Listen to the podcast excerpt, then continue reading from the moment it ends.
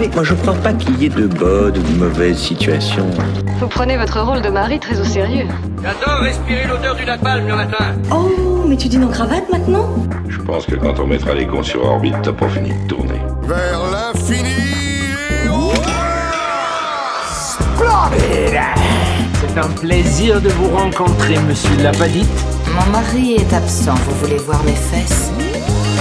Et ensuite je vous roulerai une pelle.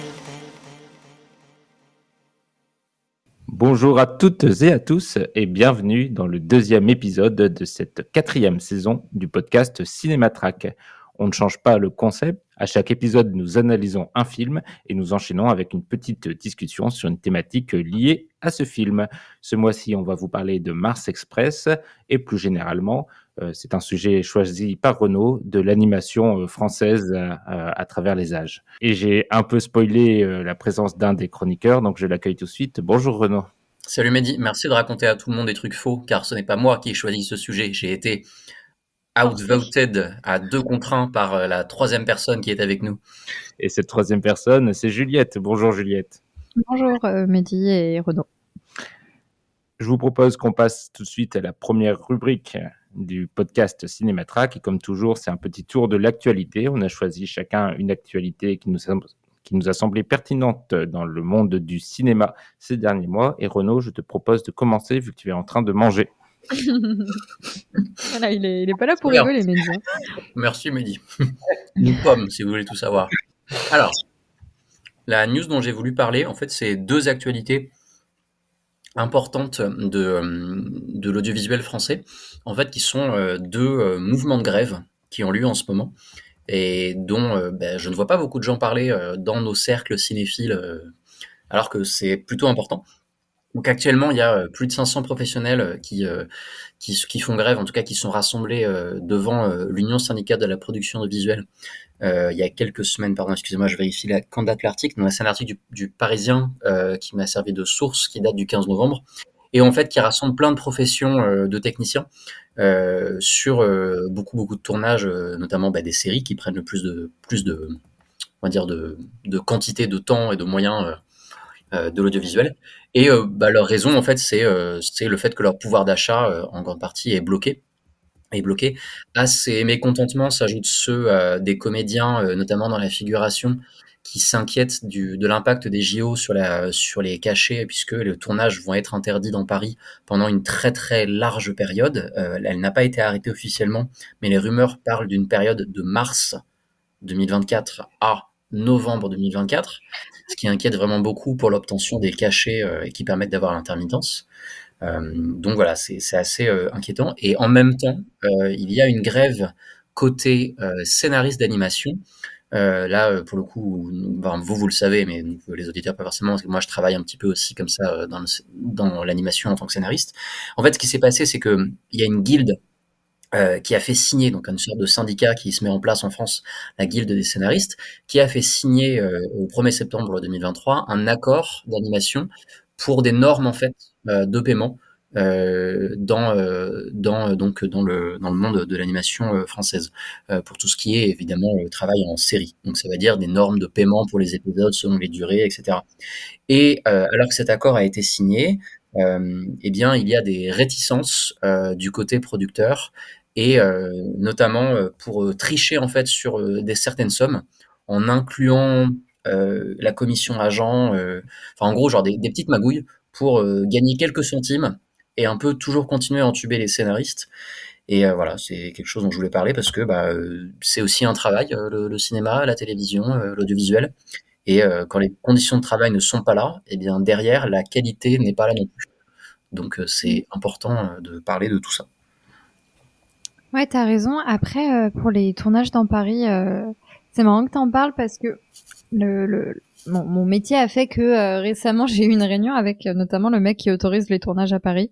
Et lui, en tout cas, au moment de cette réunion, il était dans un mood, euh, ce sera qu'en août que ce sera interdit, y a pas de souci. Donc on verra. On espère que ce sera vraiment ça parce que sinon ça pourra compliquer les choses. Parce que bon, il a dit ça, mais après si ça se trouve, Mhm. euh, je pense que c'est même pas lui qui est décisionnaire de tout.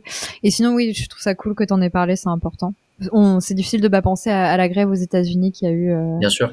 qui a eu euh, récemment, qui a, qui a, qui a fini. Qui est fini, oui, oui. Et d'ailleurs, le- il va y avoir une grève de l'animation aussi euh, bientôt, puisque euh, la grève a eu lieu parce que les, les, les contrats se renouvelaient tous les je ne sais plus combien d'années. Mm. Euh, et les contrats des scénaristes d'animation, euh, leur renouvellement, c'est l'année prochaine. Euh, donc il va y avoir une grève aussi euh, Ouais. à suivre aux États-Unis de ce côté-là. Pour une fois que la France prend exemple sur les États-Unis en matière Ouais. de grève, c'est Malheureusement, dans le cinéma, c'est assez courant. hein. Pour le coup, on est très à la, à la traîne sur, sur nos, nos droits euh, de ce côté-là. les syndicats sont aussi beaucoup moins forts que ce qui est organisé aux États-Unis. Oui, dans le sens où on n'en a pas vraiment. Voilà. Euh, je vais peut-être euh, enchaîner sur ma news puisqu'il y a un mini lien, pas vraiment, mais euh, plus qu'avec la news de Juliette. Euh, moi, je voulais simplement réévoquer euh, quelque chose, une tendance, on va dire, du cinéma américain et hollywoodien, avec une année 2023 qui est assez surprenante, on va dire, en termes de, blockbuster. C'est, ça a l'air d'être difficile pour les les analystes de prévoir quel film en termes de blockbuster va marcher. Et par contre, ça devient de plus en plus facile de prévoir ceux qui ne vont pas marcher, puisque ce sont notamment ceux de super-héros qui sont, quasiment tous cassés la gueule cette année, à part euh, ceux qui sont la suite, par exemple, le Gardien de la Galaxie 3, qui a beaucoup euh, investi le côté émotionnel de c'est la dernière avec les acteurs qu'on connaît, donc qui a pu surfer sur ça. Mais sinon, tous les autres euh, euh, gros opus, donc on pense à Ant-Man euh, 3, on pense à The Marvels, euh, mais c'est pareil aussi du côté de DC avec Blue Beetle, et on verra ce que va donner euh, Aquaman 2 prochainement. Mais en tout cas, il y a clairement un déclin, et c'est un déclin euh, qui concerne Marvel, mais qui semble aussi concerner la plupart des films euh, avec la, petite étiquette Disney euh, marquée dessus, puisque le dernier euh, dessin animé Disney Wish, qui en plus se voulait être un hommage aux 100 ans de Disney, ne fait pas les résultats escomptés. Est-ce que Disney est malade? C'est la question. En tout cas, clairement, c'est compliqué et ça va pas s'arranger tout de suite. Alors les raisons sont multiples. On pense bien sûr euh, au Covid qui semble avoir laissé euh, des traces très fortes dans la façon dont ont été euh, produits les films. Et ça se voit à l'écran. Et ça entraîne des films particulièrement mauvais et du le bouche à oreille faisant le reste, les gens ne se font plus avoir deux fois.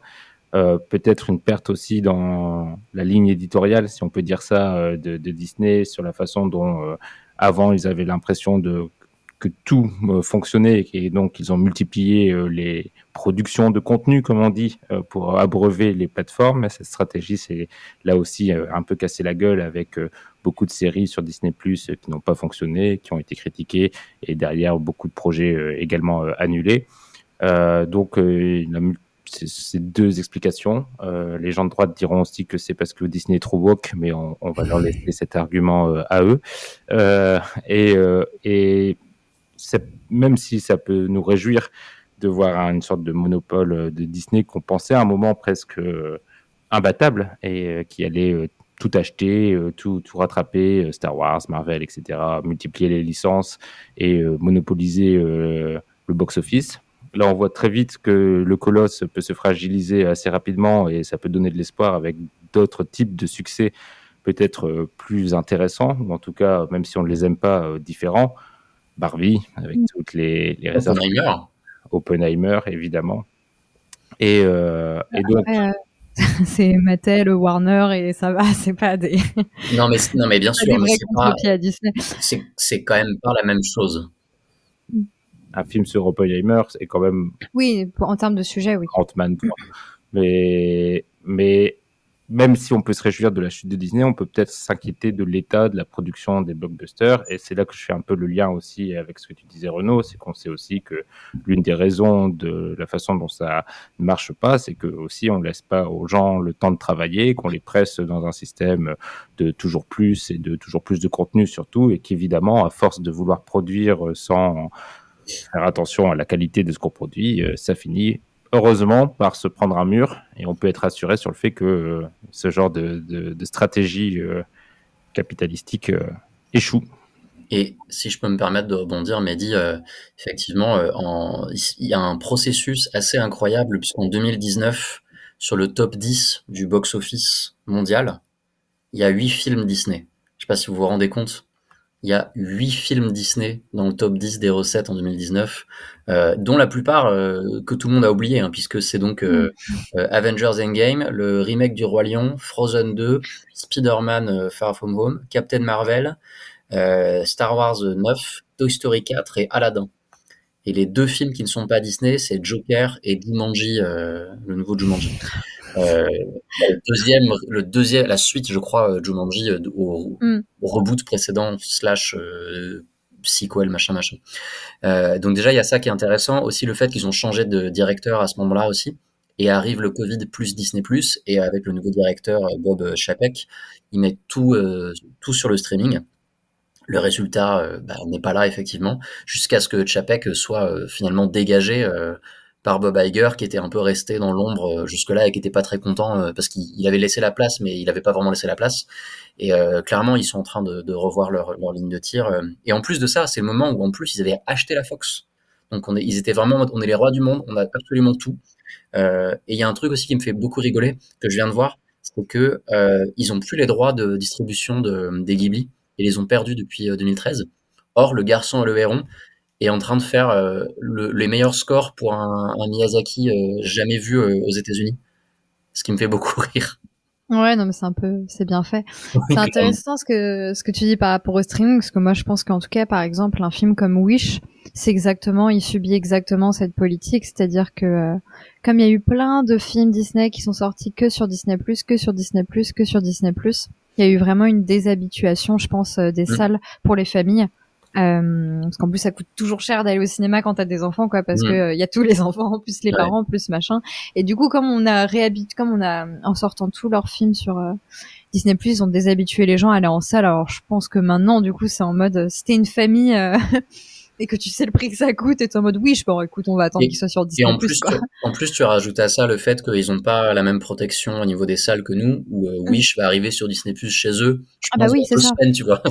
Donc c'est clairement. c'est ça donc il y a pas de enfin ils payent vraiment euh, ce, Mm. ce- cette euh, cette stratégie là et en plus qu'il y a une stratégie on le sait et on le voit par exemple avec Netflix qui est en difficulté et, euh, un peu moins genre Amazon ou Apple puisque de toute façon ils ont de l'argent euh, de leurs euh, autres commerces Euh, mais euh, mais c'est en tout cas c'est une stratégie que, qui va leur euh, retomber dessus parce qu'elle fonctionne pas parce que autant Wish euh, si un Disney qui marche bien peut y avoir je sais pas moi 2 millions de gens euh, enfin c'est plus que ça bref 2 millions de gens vont le voir mais sur Disney Plus même si ça marche bien ça fera jamais 2 millions d'abonnés donc en fait il y a quelque chose dans leur système euh, enfin qu'ils ont pas pensé je pense assez assez brillamment malheureusement enfin malheureusement ou tant mieux mais Très bien. Et euh, on passe à toi, Juliette, pour la dernière news. Ouais, bah News qui en fait pas tant une news puisque techniquement on le sait depuis euh, depuis euh, avril, je crois, via Mediapart. Et je pense que les que beaucoup d'acteurs du cinéma le savent depuis pouf des années. Mais euh, là il y a un complément d'enquête qui est passé euh, du coup le 7 décembre, je crois avoir vu euh, sur France Télé et un complément d'enquête sur Gérard Depardieu et sur euh, à quel point ce mec est un mec euh, horrible, euh, extrêmement euh, libidineux, qui fait beaucoup de remarques, de, de, de micro-agressions euh, en public, voire de grosses agressions en public. Notamment tout ça un peu nourri euh, du film euh, fait par Yann Moix en Corée. Donc euh, c'est vraiment euh, comme ça une, une addition de, de l'horreur. Et, euh, et du coup là où c'est intéressant et presque positif entre énormes guillemets, euh, c'est que autant quand l'article de Mediapart est sorti, ok, ça, on en a un peu parlé, mais bon, voilà, moi, je, j'en ai pas entendu plus parler que ça. Autant là, le complément d'enquête, c'est vraiment, euh, ça y est, c'est, euh, c'est peut-être un peu trop tôt pour parler d'une chute, mais en tout cas, c'est quand même euh, un début de bonne fragilisation de l'image de Depardieu, parce que euh, là, d'un coup, euh, plusieurs acteurs du cinéma, dont Pierre Lescure sur Twitter, ont commencé à liker des trucs qui défonçaient Depardieu. Et vraiment, Pierre Lescure, pour qu'il tourne le dos à un acteur, il faut vraiment que, que ce soit allé trop loin. Et, et voilà, j'ai l'impression que là, il y a quand même une prise de conscience pour Depardieu, notamment parce que lui, de toute façon, il est d'un d'un excès tel que je pense que tu peux pas tu peux pas fermer les yeux très longtemps. On voit qu'il sexualise des gamines de 10 ans et de toute façon juste avant il y a eu les articles de Mediapart de euh, figurantes ou second rôle qui disaient que c'était qu'il les avait violées et tout ça. Donc voilà, c'est terrible puisque bah, c'est un nouveau une espèce d'énorme merde qui a été beaucoup protégée par euh, une... parce qu'en fait il fait tous ces toutes ces remarques et tout ça, il les fait en, en public, quoi. Donc, tu, Même on sait. De quoi? Et même filmé, là, il est filmé. C'est ça. Et même filmé. Donc, en fait, on sait que qu'il y a sûrement plein de gens qui, qui, enfin, plein de gens savent qu'il est comme ça depuis toujours, mais juste euh, le, le silence du cinéma français, la protection du cinéma français, on le, enfin, pas que français d'ailleurs, mais en France, il y a quand même vraiment un, un phénomène. Enfin, on voit à quel point on a encore les gens qui protègent Woody Allen, Polanski et tout ça. On a vraiment une un- on est en France, on aime bien, on, on est très fort pour fermer les yeux là-dessus. Et du coup, plus que ce que ça révèle sur Depardieu, qui est une énorme merde, genre ça t'es en mode oui, bon bah je, je m'en doutais. C'est encore une nouvelle fois à quel point ce milieu, mais genre vraiment, c'est juste du, du silence et de la et de la protection, mais à, à haut de, à haut degré quoi. Pour parler de chute, il faudra voir en effet euh, si le nombre de films dans lesquels il apparaît diminue, parce que pour l'instant, c'est- c'est incroyable la filmo de Depardieu, et euh, c'est euh, il, il- il tourne encore plusieurs films, alors Ouais. en caméo, parfois en second rôle, mais euh, il tourne euh, plusieurs films par an. Renaud, Et justement, de, de- à ce sujet-là, donc il y a Manuel euh, Alduy, le directeur de France Télévisions, qui a annoncé que la chaîne ne, passe, ne diffuserait plus de films avec Depardieu à l'antenne. Mais ça, on Euh, n'était pas sûr de la source, pardon. Enfin, j'ai vu le oui. même truc et la source était. Ben, Enfin, alors, je viens de revérifier, c'est Ouais, dans, dans le, dans le journal du dimanche. Euh, Ah ok. Après, peut-être que je trompe, mais, euh, mais c'est plus Astérix et Obélix, par exemple. Zéro. Oui, voilà, peut-être qu'il ne passerait plus Astérix et Obélix. Euh, et, euh, non, et ça me fait penser aussi que, ceci, tout, ceci sort peu de temps après, euh, euh, l'énorme succès du film Le Consentement euh, au cinéma, qui, certes parle de littérature, mais qui, enfin du monde de la littérature, mais qui là, en passant par le cinéma, euh, ça arrive dans une autre sphère.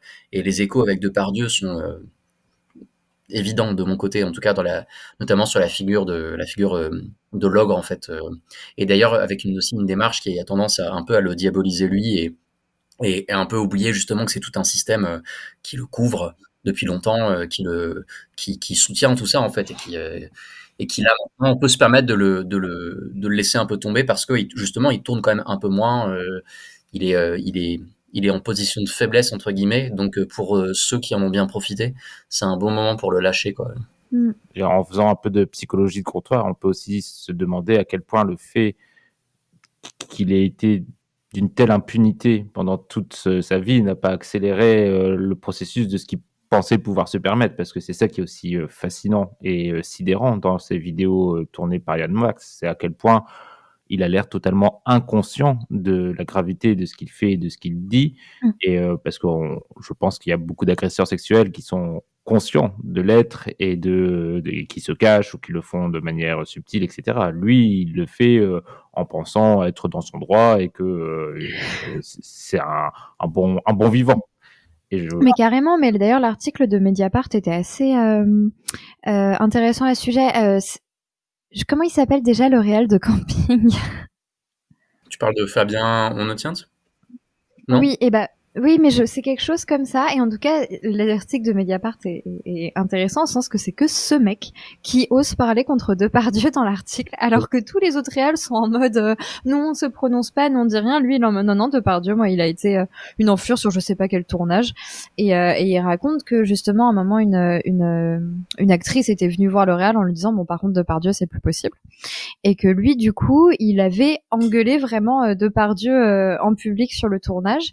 Et la manière dont il décrit la réaction de Depardieu est, est assez intéressante. Il dit là, d'un coup, il avait l'air d'un enfant que je venais d'engueuler et juste il a plus rien dit et plus rien fait après. Et du coup, ça, je, je, je dis pas ça du tout pour déresponsabiliser Depardieu. Je pense que c'est une énorme merde. hein. Attention, mais il, a l'air d'être, comme tu disais, Mehdi, dans une sorte d'impunité très très étrange et très en mode euh, un peu un enfant quoi c'est ça qui euh, qui fait des blagues euh, graveleuses et qui est en mode c'est mon droit c'est normal c'est pas un problème et c'est assez étrange Je me souviens d'une interview de Michael Lansdale, je crois, qui, j'espère que je me trompe pas de nom, qui est bien un acteur euh, il franco-britannique. existe en tout cas Franco-britannique, qui a- qui a- qui est mort il y a pas si longtemps.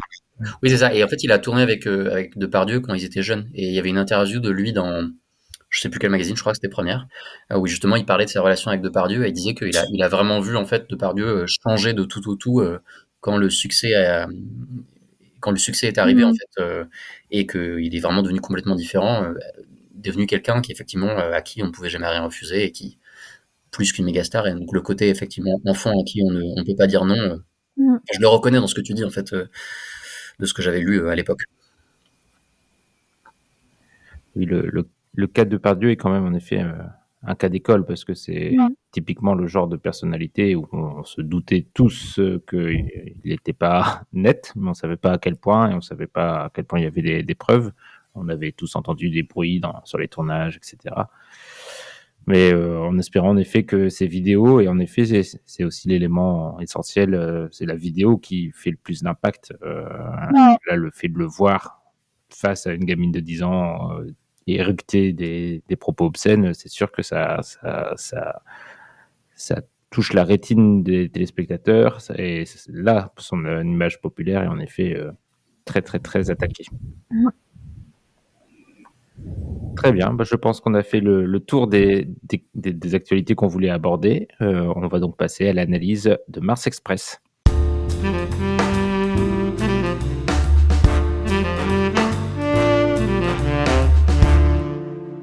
Et on enchaîne avec notre analyse du film du mois. Il s'agit de Mars Express et c'est Renaud qui va nous présenter un peu ce film d'animation français qui a un peu fait parler de lui.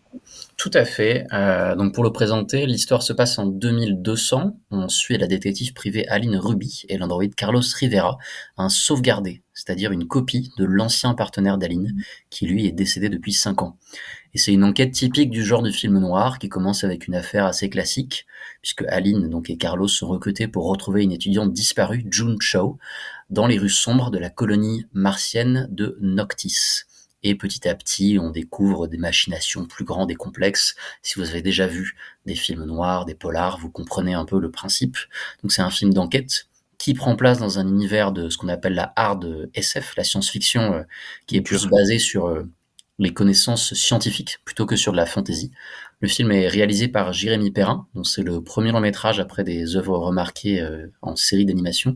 Il est coécrit par son auteur habituel Laurent Sarfati, produit par Didier Crest et Gaël Bessière. La direction artistique de Michael Robert et Anne Raffin est la chef animatrice. Et puis pour le casting, on retrouve Léa Drucker dans le rôle d'Aline, Daniel Nolobé dans le rôle de Carlos, mais aussi euh, Sébastien Chassagne, Chassagne, oui, pardon, Mathieu Amalric ou encore Usul. Usul. Et, et je vais commencer par Juliette. Est-ce que cette proposition t'a plu? Euh, oui, c'est une proposition qui m'a plutôt plu. Euh, juste déjà esthétiquement, euh, j'ai j'ai trouvé ça super beau. J'aime beaucoup l'animation que je trouve très originale.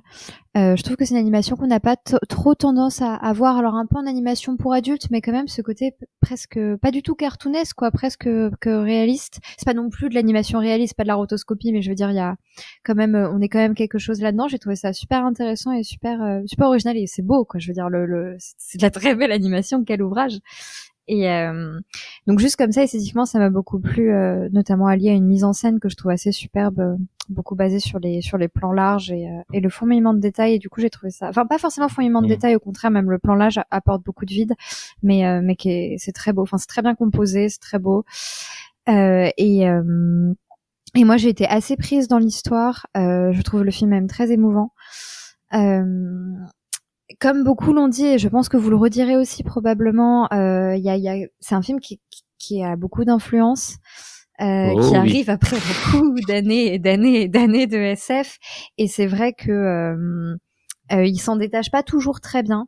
Euh, parfois, il s'en détache très bien. Je trouve qu'il a parfois sa propre singularité et ses propres choses qui en font une œuvre que quand même j'aime beaucoup. Mais c'est vrai que parfois, moi, je l'ai beaucoup euh, euh, comparé à iRobot où c'est littéralement la, même histoire, ce qui m'a beaucoup euh, euh, surprise. Euh, Enfin, pas surprise parce que j'adore iRobot, mais je veux dire, je, je, je- ça m'a, ça m'a, j'ai trouvé ça assez euh, flagrant, même si je trouve que le film a quand même sa propre singularité. Et en fait, finalement, ce que je reprocherais le plus au film est presque un compliment pour le film en ce sens que je le trouve beaucoup trop court. Et, euh, Et à la fin, moi, j'étais en mode, ah non, mais moi, j'étais, je, je, pouvais partir pour une demi-heure de plus, quoi. J'ai l'impression qu'on m'a, qu'on m'a coupé l'herbe sous le pied et que, et que ce super univers pouvait être encore développé, qu'il pouvait y avoir des implications émotionnelles encore en plus, même si c'est plein de choses quand même qui sont très réussies, hein, mais voilà. Et, euh, et vraiment, euh, à la fin, je me suis dit, oh merde, je, j'aurais voulu que ce soit plus long et que le film finalement euh, puisse, mais ce qui est toujours compliqué en animation parce que ça prend beaucoup de temps et c'est très cher, mais j'aurais aimé que le film puisse encore plus euh, se développer et être long parce que je pense que c'est là-dedans qu'il aurait pu trouver euh, sa vraie singularité. Mais voilà, mm. mais, mais bon film, très bon film. Et vraiment, je le répète parce que j'ai, j'ai commencé comme ça visuellement, moi ça, je, ça j'adore. Merci Juliette. Je me permets d'enchaîner, Renaud, si ça te dérange pas, parce que tu as abordé pas mal de points sur lesquels euh, je voulais revenir. Moi, j'ai un avis assez mitigé, on va dire, sur le, sur le film, euh, mais pour les raisons que tu as décrites. Donc, je pense qu'on est quand même globalement d'accord. Il euh, y a plein de choses que j'ai aimées et sur lesquelles on, reviendra sûrement, mais j'ai quand même été, euh, moi, particulièrement dérangé, alors que j'ai même pas vu Aérobot, par le côté déjà vu de beaucoup de choses. Et je trouve ça un peu dommage euh, quand on a l'opportunité euh, de, d'explorer tout un nouvel univers euh, de, et, et surtout qu'ils arrivent vraiment, je trouve, à avoir plein de petites idées euh, hyper intéressantes je trouve ça tellement dommage de nous redonner la scène euh, du, du, bar à prostituées Android, euh, de refaire le coup du détective euh, privé alcoolique, de ses liens avec la police, etc. Enfin, tous ces trucs qu'on a déjà vus mille fois et qu'on a, enfin, qui en plus là n'apportent pas grand-chose. Enfin, ce que je veux dire, c'est que c'était pas indispensable à l'histoire. Donc, pourquoi aller voir un, ces prostituées Android, par exemple? Enfin, vraiment, je trouve que c'est c'est dommage de de passer par ces alors j'imagine que c'est parce que ça rassure euh, peut-être euh, les producteurs ou que ça rassure euh, le, spectateur et qu'ils veulent qu'ils se disent qu'en suivant une trame déjà existante ou déjà connue, on peut y, y, introduire des choses qui font la singularité du film. Et en effet, il y a des belles choses qui, qui passent.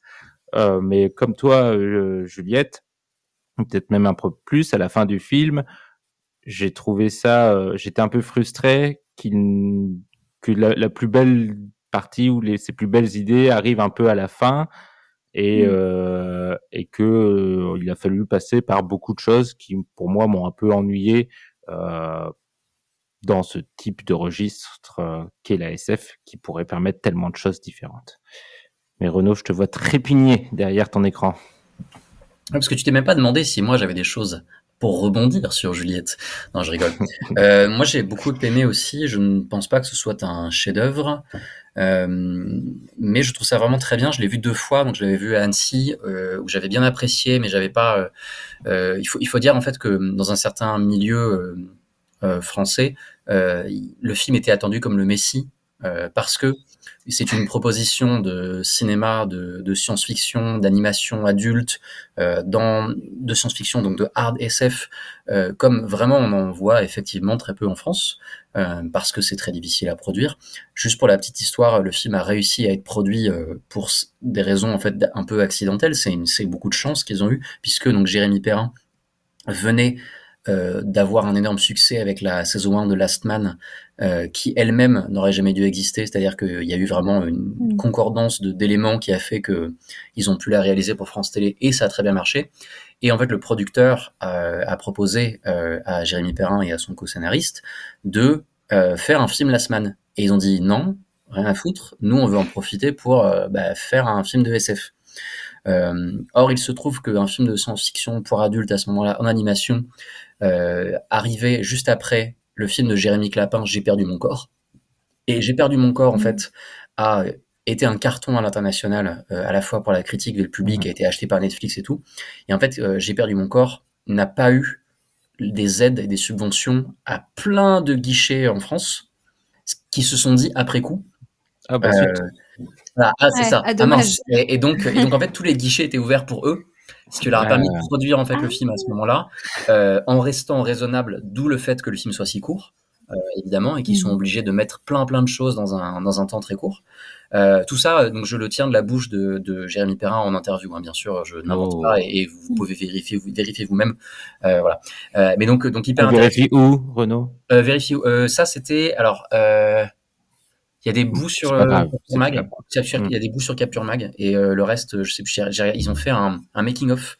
Euh, il y a eu un Kickstarter pour un making of et le premier épisode est disponible euh, Mm. en ligne.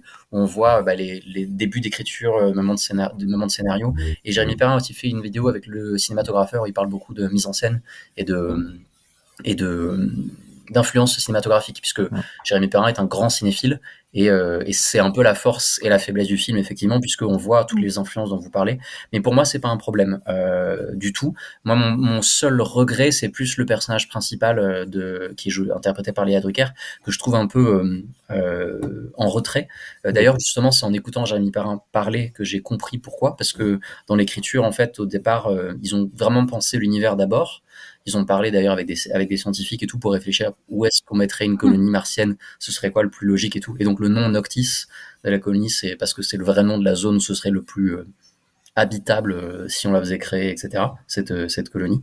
Et, euh, et après, en fait, ils ont commencé à, parler, à penser personnage. Et c'est en inventant le personnage de Carlos que, en contraste, le personnage principal a été repensé puisqu'au départ le personnage principal était un homme euh, et qui a été ensuite repensé et tous les personnages sont pensés comme ayant de- chacun des obsessions ou des addictions etc Euh, et donc pareil l'alcoolisme du personnage principal qui est un cliché euh, qui revient assez souvent arrive en deuxième temps. Mais bref tout ça pour dire que moi j'ai vraiment bien aimé beaucoup plus aimé même au second visionnage. C'est les personnages qui m'ont un petit peu déçu mais je trouve que le film a quelque chose de très plaisant dans son rythme. C'est à dire qu'il est très chargé et Ouais, en c'est même vrai. temps je l'ai trouvé euh, assez planant, euh, quelque chose d'assez poétique qui m'a fait penser à, euh, au film de Friedkin, euh, le film de flic à Los Angeles, là, euh, To Live and Die in LA, qui me fait vraiment, qui me donne vraiment l'impression de pas de voir des personnages, mais de voir une tranche de vie à un moment, euh, un moment précis, de gens qui font des métiers assez particuliers, euh, certes. Et, euh, et voilà. Et donc ça, j'aime vraiment beaucoup. Et, et les, par contre, tout ce qui est, euh, tout ce que Mehdi tu critiquais sur les, les, les moments un peu balisés, moi je les aime beaucoup aussi. Je trouve qu'ils rentrent tous assez bien dans une réflexion globale du film, qui certes n'est pas le premier à le faire, mais c'est un, sujet qui me touche, qui est sur le déterminisme et le libre arbitre. Et donc forcément, quand on va parler de déterminisme et libre arbitre dans ces choses-là, tu vas passer par un bar à prostituées. euh, Bah, passer- non, pourquoi? Bah, Bah, T'es pas bah, obligé. non, tu n'es pas obligé. Le bar à prostituées, j'ai trouvé ça un peu polar, abusé aussi. C'est un hein, polar. Ça passe par les codes Oui, du mais- polar. Et en soi, je ne trouve, je ne pense pas que le film doive être euh, quelque chose qu'on n'a jamais vu dans tous les sens. Euh, il y a cer- c'est- c'est c'est bien aussi parfois de passer par certaines étapes, certains codes. euh, on n'est pas obligé de tout casser euh, tout le Pas temps. tout casser, mais. Non, mais laissez-moi terminer. Non. Euh, Taisez-vous. Non, mais en tout cas, en tout cas, moi, je trouve ça vraiment très plaisant et j'aime beaucoup la fin aussi, cette fin euh, ouverte, hein, vraiment qui est assez euh, surprenante. euh, Mm. voilà, mais c'est vraiment sur le personnage principal que j'ai des réserves. Le fait que ce soit du déjà vu, pour certains points, ne me dérange pas dans le sens où c'est pas partout. Et il y a plein de choses que j'ai effectivement, je pense, jamais vues dans le détail, mais qui ne sont pas vraiment juste du détail. Et, et je trouve que le personnage principal n'est pas aidé non plus par l'interprétation de Léa Drucker, que j'ai trouvé aussi parfois un peu trop. euh, je joue la blasée. euh, Ouais, j'ai beaucoup vu ça, et- mais moi je suis pas d'accord. J'ai Ah oui, beaucoup vu ça. Il- beaucoup de gens semblent être d'accord avec toi. Notamment, d'ailleurs, c'est intéressant parce que le film n'a pas fait euh, de post-synchro. Ils ont fait quelque chose de très rare en France. Ils ont enregistré les voix et ensuite ils ont animé. Ah oui. Euh, là où on le fait en général dans Ah. l'autre sens en France, Mhm. puisqu'on vend à l'étranger euh, les, les, les, les films et les séries. D'accord.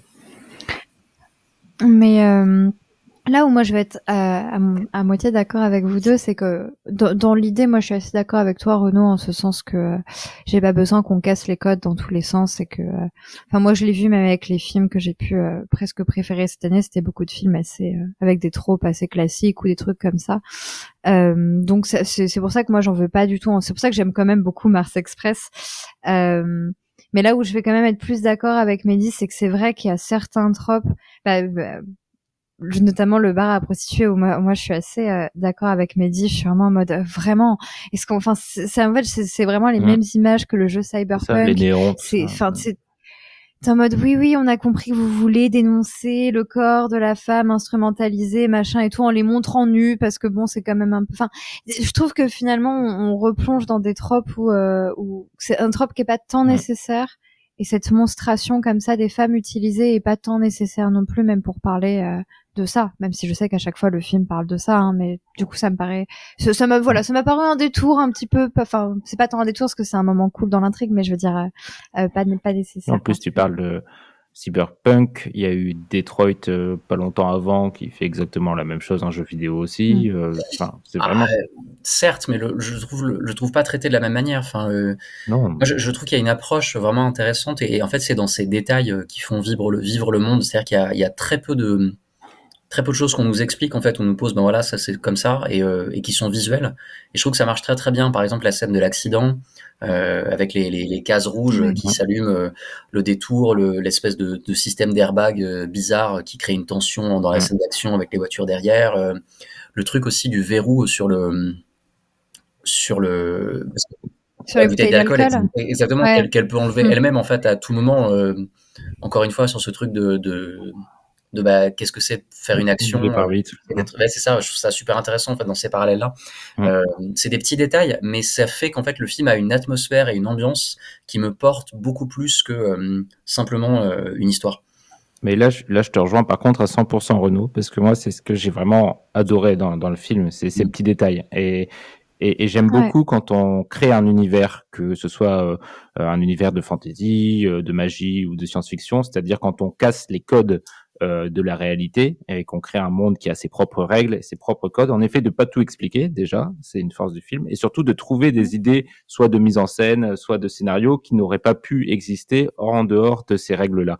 Euh, J'avais le même exemple que toi, euh, celui de la, la scène de la voiture avec l'airbag, qui crée une scène euh, de cinéma très très euh, intéressante avec quelque chose qui n'existe pas. Euh, L'autre euh, idée que j'ai en tête euh, comme ça, c'est euh, cette capacité du, du robot, euh, euh, comme il ne peut pas, euh, comme il est obligé d'obéir aux humains, il se Ouais. désactive Ah oui, au ça. moment de, juste avant d'avoir l'ordre et il bloque les, les humains puisqu'il est désactivé. Ça, c'est quand même une super idée. Et vraiment, moi, ce c'est ça qui m'a fait euh, aimer ce film, c'est toutes ces petites idées, que ce soit juste parfois uniquement visuel ou euh, dans la façon dont c'est intégré à l'univers. Ça, c'est assez formidable. Mais c'est pour moi très différent Mm. de euh, la trame scénaristique qui, Mhm. elle, m'a déçu. Et euh, elle m'a déçu aussi dans le rythme, parce que tu parlais de rythme. Euh, Moi, j'ai trouvé que c'était beaucoup trop chargé euh, dans la première partie où Ah ouais. Où il y a beaucoup d'informations euh, dans tous les sens. Il y a, et, et justement, je trouve que ça, des fois, on n'a pas le temps de s'apesantir sur les bonnes idées. Euh, je pense à un moment, il y a la ferme des cerveaux. Euh, le, le temps de comprendre ce qu'ils veulent vraiment faire avec l'information qu'ils sont censés chercher, etc. Il y a beaucoup de circonvolutions quand même du, du scénario et de l'enquête pour comprendre ce qui se passe. Et du coup, soit tu, enfin en tout cas c'est mon cas, peut-être je suis un peu limité, mais soit je, je, je me focalise sur le scénario pour vraiment comprendre qui est quoi et qui a le code de quoi et comment ça se passe. Et du coup, je, je loupe un peu des, des soit des images, soit euh, des, des univers décontextualisés. Et ça, ça m'a un peu embêté de devoir me forcer à comprendre une enquête qui, au final, n'est pas en plus le cœur du, du film. Mm. Et je pense que c'est lié à ce que tu disais, Renaud, le fait que ce soit court et que du coup, ils se sont sentis un peu obligés de mettre au, au chausse-pied pas mal d'infos, euh, surtout la première partie du film. Et c'est marrant parce qu'en interview, justement, ils en parlent et ils disent que, enfin, en tout cas, Jérémy Perrin parle de son amour pour le film noir et du fait que, que souvent dans un polar, en fait, t'arrives à un moment du film et tu, qu'en tant que spectateur, en fait, tu comprends plus rien. Mm. Et, euh, et donc, le fait de noyer avec, dans plein de fausses pistes, dans plein, plein d'éléments, et- etc., ça a l'air d'être un truc qu'il apprécie. Euh, ce que je trouve surprenant, c'est que j'aime ça dans ce film-là, parce que je trouve que ça me berce un petit peu, d'être un petit peu perdu, alors que dans, par exemple, le J'aime pas le Faucon- maltais. Voilà, j'aime pas du tout Je le Faucon venir. parce qu'il n'y a pas il y a pas la même poésie tu vois mais, euh, mais je sais pas du coup je comprends qu'on que ça soit que ça déçoive Mm. Euh, et en même temps euh, bah, je sais pas moi ça m'a bercé sur ce film là peut-être le côté SF qui par dessus qui m'a qui a ajouté un vernis qui, qui me touche particulièrement Ouais, mais après, moi, je vois ce que. Enfin, c'est vrai que le, le film noir, c'est particulièrement illustré pour. euh, Enfin, par exemple, Le Grand Mm. Sommeil, où tu ne comprends rien. De toute façon, l'auteur du Mm. livre lui-même ne sait pas ce qu'il a écrit. Et, euh, et c'est vrai en plus. Hein, il sait, quand tu lui poses des questions sur son bouquin, lui-même, il est en mode oh lui, bon, je suis C'était mais cool. euh, c'est ça genre mais c'est ça. Mais moi ça me ça me pose pas plus de problèmes pour le coup parce que euh, à une époque j'ai regardé beaucoup de films noirs euh, parce que j'aimais beaucoup ça. Et euh, et en effet souvent je ne comprenais rien à l'intrigue. Pas que je comprenais rien mais il me manquait des choses. Et euh, heureusement en tant que que spectatrice j'ai fini par accepter mais du coup ça ça vise beaucoup de films pas que le film noir que je n'allais pas tout comprendre. Et que c'est pas grave si je comprends pas tout parce que je sais que de toute façon il y a un moment où globalement j'aurai le truc. Et ça marche d'autant mieux avec les en- avec les enquêtes où t'es en mode bon ok, j'ai pas tous les détails, mais je sais qu'à un moment, de toute façon, je vais les voir poursuivre un mec et ce sera lui le coupable. Et du coup, euh, et du coup, ce sera comme ça. Moi, j'ai aussi trouvé le film assez euh, planant mais c'est notamment grâce à sa mise en scène, euh, comme je disais au début, enfin, il y a vraiment beaucoup de, de plans larges euh, qui sont très apaisants. Il y a aussi le fait que, pardon, le, le film, je trouve, ressemble à une esthétique qui me fait un petit peu penser à Blade Runner, mais en même temps, il arrive à s'en détacher parce que c'est un film qui est, et ça c'est dans ses, son originalité, qui est étonnamment assez lumineux d'une certaine manière. Il a pas du tout un, un futur aussi euh, sombre, aussi poisseux. Tu sais, récemment on a vu beaucoup de, de, de futurs vraiment très poisseux, avec toujours de la pluie partout, voilà, de la de la pluie partout, de la boue. Il y, a, des et, et là le, on se rend compte qu'en fait c'est pas du tout un futur idéal et qu'il y a plein de problèmes de plein de, de façons. Donc c'est pas du tout un futur idéal et en même temps je trouve qu'il prend euh, un peu à, en contre-pied ce qu'on aurait pu imaginer parce que bah la ville c'est pas du tout une ville fourmillante où il y a plein de monde et on se fout oui on se fonce dedans. Au contraire il existe encore des banlieues avec euh, des rues dégagées euh, des, immeubles un peu plus espacés. Le ciel est bleu. Alors tu te rends compte que c'est un faux ciel et de toute façon il y a aussi un propos du film sur le fait que c'est pas la terre et que c'est une imitation de la terre. Mais euh, mais du coup voilà il y a ce côté un petit peu du coup lumineux et, avec ces grands plans larges pas du tout aussi fourmillant que d'habitude dans la SF, qui lui donne un côté assez, euh, je suis d'accord avec Renaud, assez, assez planant, assez, euh, assez calme et assez beau et, original. Et puis après, comme tous les trucs sur des robots, ça parle de d'oppression et de colonisation et d'esclavage et tout ça et tout. Et en vrai, et d'identité. De... Ouais, mais à chaque fois que ça parle de ça, moi, je, je suis très vite. Euh, d'ailleurs, c'est, je, je, crois qu'il y a un des plans de manifestation au début qui est un, un décalque d'une photo de manifestation de gilets jaunes. Ah oui. ouais, ouais. Et, juste, ah, je sais pas ce que je pense de ce genre de comparaison. Une anecdote assez rigolote aussi euh, dans, sur un autre. Euh, c'est quoi Où est-ce qu'il dit bah, Je crois que c'est pareil dans l'interview que j'ai écouté où il disait que comme euh, il réfléchissait à qui est-ce qui irait euh, dans l'espace, etc. Et donc ils ont pensé, ok, genre ce sera peut-être les Américains, peut-être les Chinois. Donc sur les pancartes, il y a des trucs en anglais, même si le film est, est en France. Et au début, ils voulaient mettre des pancartes avec des textes en chinois. Et comme ils, ils voulaient vendre le film en Chine, ils leur dit mais si tu mets des pancartes de manifestation avec des trucs écrits en chinois, mmh. je le prendront pas. il ne sera pas diffusé. Bien vu. Et, on sait si le film euh, fonctionne à l'international euh, Mais je crois que ça n'a pas commencé. Euh, il pas encore en tout cas, en France, il fonctionne, ça va, mais c'est pas incroyable non plus. Quoi. On pouvait, on pouvait s'en douter, hein, honnêtement. C'est-à-dire qu'il s'adresse à un public quand même assez spécifique. eux, leur but, c'est pas non plus de faire des entrées, ils le savent, mais mais c'est clair que le film fait beaucoup de bruit euh, euh, dans la bulle, euh, dans une bulle de geek, quoi, on va dire. Mais c'est étonnant parce que bon, non, c'est pas étonnant parce que c'est il est destiné aux adultes et il a un, message adulte, etc. Mais je le trouve beaucoup plus accessible dans son message que le garçon et le héron. Oui, oui, ah bah oui, bien sûr. Non, mais... Qui lui, effectivement, fait un carton comme pas possible. Oui. Qui a, ah plus d'un million cinq cent mille entrées. C'est incroyable. En France. Ah, c'est le nom de Miyazaki. Ah ça. Quel homme. Très bien. Est-ce que vous aviez d'autres choses à dire sur Mars Express? Bah, euh, vite fait quand même. Est-ce qu'on peut pas avoir de spoiler à force? On peut dire que là, on va spoiler peut-être. Oh, il... Avancé de. Alors, on te laisse euh, trois minutes, Juliette. Voilà, voilà. Ah, non, mais en plus, ça va pas être très long, mais c'était juste pour parler un petit peu quand même de ce que ça dit sur euh, l'intelligence artificielle et les robots. Euh, moi, c'est vrai qu'il y a un truc que j'ai trouvé trop intéressant dans le film et, vraiment très original. Euh, bah, c'est la, c'est la fin en fait, où, euh, où le truc pour se débarrasser des robots, c'est de leur donner grâce à un programme un ordre qui va les emmener au loin. Et euh, et c'est très émouvant je trouve comme euh, comme scène cette espèce d'exil extrêmement calme des robots. Euh, je pense qu'à ce moment-là Carlos c'est vraiment le cœur euh, de le cœur émotionnel du film parce que lui n'a pas l'ordre mais il choisit quand même de le faire. Et ça je trouve... non mais c'est pas c'est pas grand chose mais je trouve ça je trouve ça très beau et, et, et intéressant parce que comme comme vous disiez c'est-à-dire qu'un truc de robot tu vas forcément parler de libre arbitre et de machin. Et, et du coup là le, le, film arrive à être très intéressant en montrant à la fois des robots qui techniquement ont pas leur libre arbitre puisque c'est c'est le, programme qui leur dit de faire ça mais en même temps t'as Carlos à côté qui en fait euh, se, se retrouve à devoir faire la à, à faire la même pas devoir mais en fait à faire la même chose et à les suivre et à se dire mais de toute façon j'ai rien à faire ici. Et du coup il y a même quelque chose d'assez euh, intéressant et systémique en mode euh, mais de toute façon en fait euh, vu comment ils sont traités ici autant qu'ils se autant qu'ils se barrent quoi. Et et j'ai trouvé ça assez beau parce que même si c'est à nouveau même si c'est un programme en fait pour bah lui il va suivre les siens et il va suivre ce programme parce que euh, il considère que c'est le mieux. Et, euh, et j'ai trouvé ça euh, assez fort comme idée parce que contrairement à beaucoup de films de de robots badons à iRobot où clairement il y a l'idée de l'AI en fait euh, qui devient euh, euh, self-conscious et, et l'AI acquiert son pardon son, son libre arbitre et tout ça et du coup elle va se rebeller dans Mars Express, c'est pas ça qui arrive, pas techniquement ça qui arrive. En fait, on, on passe pas par, on passe pas réellement par l'AI qui acquiert son euh, son libre arbitre en fait. Mm, mm. On, y passe un peu ce a le côté déboulonnage et tout ça, mais là cette fin et cette libération d'une certaine manière, est-ce que c'est une libération des robots passe par autre chose et, euh, et ça pour le coup ça fait partie des, mm. des belles singularités du film. C'est c'est là où en fait j'aurais presque aimé dix 10 minutes de plus dans le film parce que moi j'étais à ça de chialer, j'étais vraiment très très haute et en fait ça se ça s'arrête un petit peu vite même si cette scène d'exode. c'est beau comme euh, comme fin ouverte justement parce que on, on, entre. Je voulais juste les voir marcher plus longtemps. parce qu'on est entre entre l'arnaque et, euh, et une vraie épiphanie religieuse de, euh, mm. de croyance en fait euh, au milieu des au milieu des robots, qui est assez incroyable. C'est vrai que ce personnage, moi, ce que je trouve super intéressant aussi, c'est que il y a ce truc de c'est un sauvegardé et il le sauvegardé donc d'une personne qui était violent avec sa femme. Mm. Et, et, donc il y a ce truc de ok genre en étant un sauvegardé, est-ce que est-ce que je suis la même personne? Est-ce que est-ce que je est-ce que je garde ça?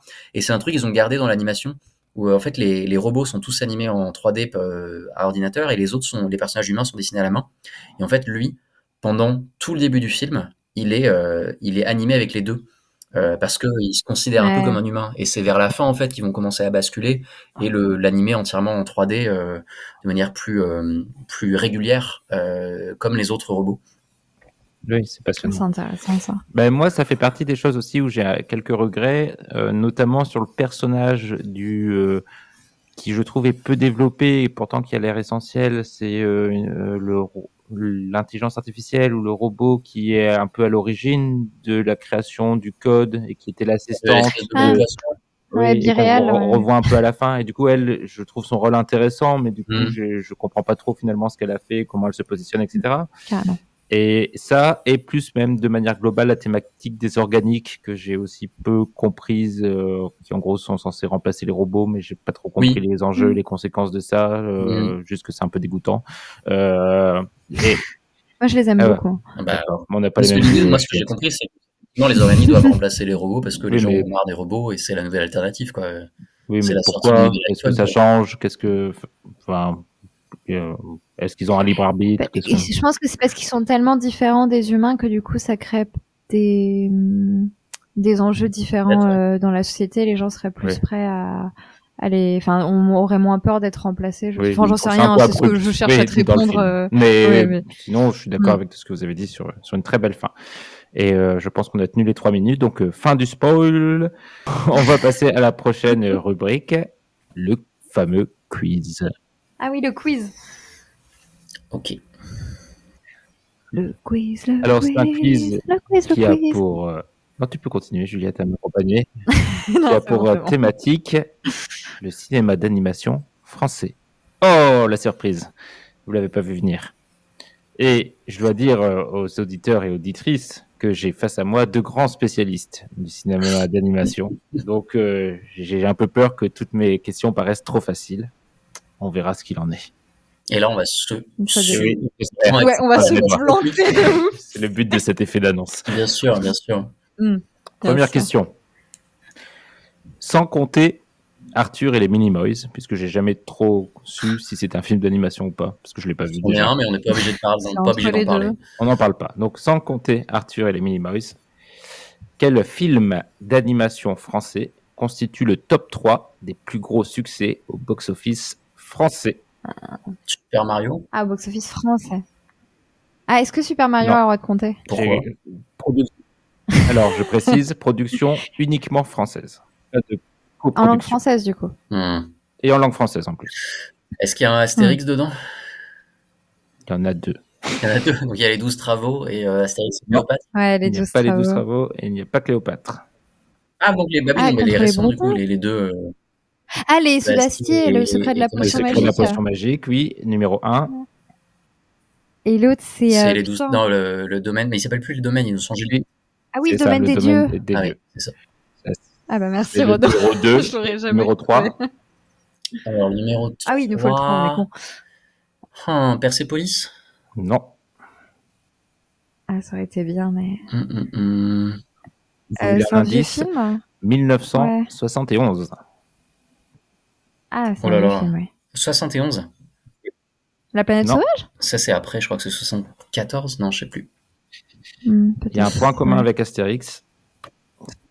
C'est, C'est ça genre de la BD Lucky Luke. franco-belge, c'est un C'est Tintin. Lucky Luke. Bien joué, euh, bien joué Renaud. Lucky Luke de 1971, qui est le troisième plus gros succès.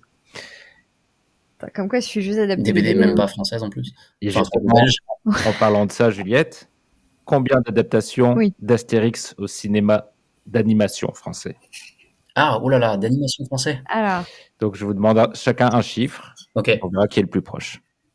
bah moi je dis 6. bah, j'aurais dit 5 ou 6, moi. Choisir. Donc, euh... euh, Dire six, et on est chaud ensemble. alors, je dis- Non, je dis 7. C'est Juliette qui gagne. Il y en a 10. Oh là là, 10 adaptations d'Astérix. J'ai eu l'instinct sur la fin en me disant, ouais, obligé, j'en ai loupé, donc euh, on va faire plus gros. Pour la plupart d'entre eux, c'est un amalgame de plusieurs bandes dessinées. Et il y en a deux qui ont des scénarios euh, originaux, euh, les 12 travaux d'Astérix le secret de la potion magique. et, et le domaine et le secret de la potion. Le secret de la potion magique. Oui, c'est ça. Quel film, non, pardon, quel réalisateur français a été nommé plusieurs fois pour l'Oscar du meilleur film d'animation? Euh... La Guillaunie Oslo. Non, Dommage. Ah, Oslo, c'est pas mal ça. Euh... Plusieurs fois réalis- réalisateur français, t'as dit? Oui. Pas Non, Besson. Mais en tant que réalisateur ou pour le film? Euh, bah, pour le film, euh, mais- pour Pour le film. bah, Pierre Ah, Coffin. ah. non. Bah, et les mignons, ils ont pas été nommés 15 fois. Ah bah, ça, je sais Et bah, a priori, non, ils sont pas assez bons pour être nommés. C'est vrai, mais. Peut-être y a plusieurs réponses possibles, mais j'en ai qu'une écrite sur ma, sur ma feuille. Ah, Ah oui, oui. Débrouillez-vous avec ça. Euh, comment il s'appelle celui qui a fait la planète sauvage là, Là, vous n'avez pas cité les, les films qui sont, qui sont visés. On n'a pas cité les films. Ah, on n'est même pas si... on n'est même pas proche Non. des films visés. Ah, c'est Aïe, compliqué. aïe, Je aïe. crois que les films sont des coproductions franco-québécoises, si ça peut vous aider. Ah. Attends, euh, Alors, ça m'aide la pas, personne qui a fait Le Petit. Prince, peut-être? Non, Hmm, c'est pas c'est C'est des films pour enfants non, ou pas pff, euh, pour, pour tous, pour toute la famille. Oui, non mais d'accord, oui, oui. Il y en a- Genre un Il y en enfant a peut y un qui est euh, un hommage, je crois aussi euh, tiré de, de textes euh, liés à un grand réalisateur euh, français euh, qui a aussi euh, joué dans ses films, euh, qui incarne un personnage très maladroit, très grand, adapté à son époque, notamment quand il y a beaucoup Attends, de c'est Jacques, situations. il y a Jacques Tati Oui. de- Celui qui a fait les triplettes de Belleville Et- Oh, c'est les triplettes de Belleville. Euh, comment il s'appelle euh... donc vous ne l'avez pas. euh, Il s'agit de. Sylvain Chaumet. Ah oui, oh là là. qui a fait les, donc les triplettes de Belleville et l'illusionniste qui ont tous les Mais deux oui, été mais oui, mais oui. Tout à fait. Et qui est un homme très toxique pour Ah moi. bon? Ah bah, euh, petit, euh, placé en milieu de quiz. D'accord, très bien. Quel film a obtenu le César du meilleur film d'animation cette année? Euh, cette année, donc en... ah oui, en 2023, du coup, pour 2022. L'année dernière, du coup. Aïe, aïe, aïe. Euh... Aïe, aïe, aïe, aïe, aïe. Qu'est-ce qui est aïe, sorti au cinéma? Aïe, aïe, aïe, aïe. Ouais, c'est pas genre le petit Nicolas ou un truc comme ça? Non, C'est le. Attends, c'est pas euh, le, le journal d'Anne Frank? Non. Putain, Oui, il y a- Anne Frank plutôt, mais Oui, pas Anne ça. Frank, oui, pardon. C'est quand même pas ça. Euh, Qu'est-ce qu'il y a eu d'autre? C'est pas, je- c'est pas genre un mois Non, moche non. et méchant ou quoi? C'est l'inverse de ça, je pense. Euh, Non, c'est pas non plus Princesse Dragon, Ah. ça, je m'en Je l'ai souviens. pas vu, moi. Euh, ah, attends, c'est pas. Euh... C'est pas un film en langue française, je pense. C'est le sommet des dieux? Non, Oh, Ah, c'est pas, c'est pas en langue française? Je pense que la France a participé à la production, mais c'est pas le pays principal de ce film. ah bon? Bon, bah, je vous donne, je vous donne la réponse, malheureusement. Il s'agit d'une Euh, famille afghane. d'indices. Ah oui, c'est Ah, vrai. voilà. mais C'est oui. pas très bien en plus. Ah, C'est pour ça que j'ai oublié en fait. C'est parce qu'il y avait d'autres films mieux à, à- à- Ah, ça. Prochaine question. Quel est le film d'animation français le mieux noté sur IMDb? Les mignons. Non. Le roi et l'oiseau. La planète sauvage. Non, non, Le roi et l'oiseau. Euh, un Astérix encore. Euh, non. Oh, merde. C'est un, film que vous avez déjà cité dans vos réponses. Ah, la planète. Ah non, attends, on a déjà Ah. dit, t'as déjà dit. Ah non, la planète, Euh, je, la- je le Kirikou. cite à chaque fois jusqu'à ce que ce soit Non. On a déjà cité. film. Oui, Persepolis de dans Ah le bah oui, bien 150, sûr. je crois. ouais, je crois. C'est vrai C'est bien. Vous connaissez Kiriko et la sorcière? Mhm. Oui. Comment s'appelle la sorcière? Caraba. Oh, Euh, Caraba. point est pour Juliette. Ouais, j'ai fait en même temps. Non, moi j'avais entendu Ah Juliette non, Là, mais mon on largement l'a audio, avant. dans mon- chez moi, on l'a dit pile en même temps. Euh, je vais vous citer une euh, citation, je veux, sans mentionner le nom du film. Vous allez me dire euh, à quel film se réfère cette citation. On dit que j'ai mis 35 ans pour faire. En réalité, j'ai mis 5 ans en deux fois pour le réaliser et 30 pour trouver le fric. Le roi et l'oiseau. Oui. Et que- Non, question bonus, qui a écrit les textes du Roi et l'Oiseau? Jacques Oui, voilà, quel travail d'équipe. Bravo. Et oui, car le, le comment ça s'appelle le berger, la bergère et le ramoneur, euh, c'est genre dans les années 40 et après le film sort en 80, en 81, je crois. C'est ça. C'était ma, mo- mon autre question aurait pu être euh, quel est le premier film d'animation français euh, qui n'est jamais sorti? C'était en effet le, La bergère et le ramoneur, qui était censé être le premier long métrage d'animation. Enfin, techniquement, il y en avait d'autres avant, mais qui sont des coprods.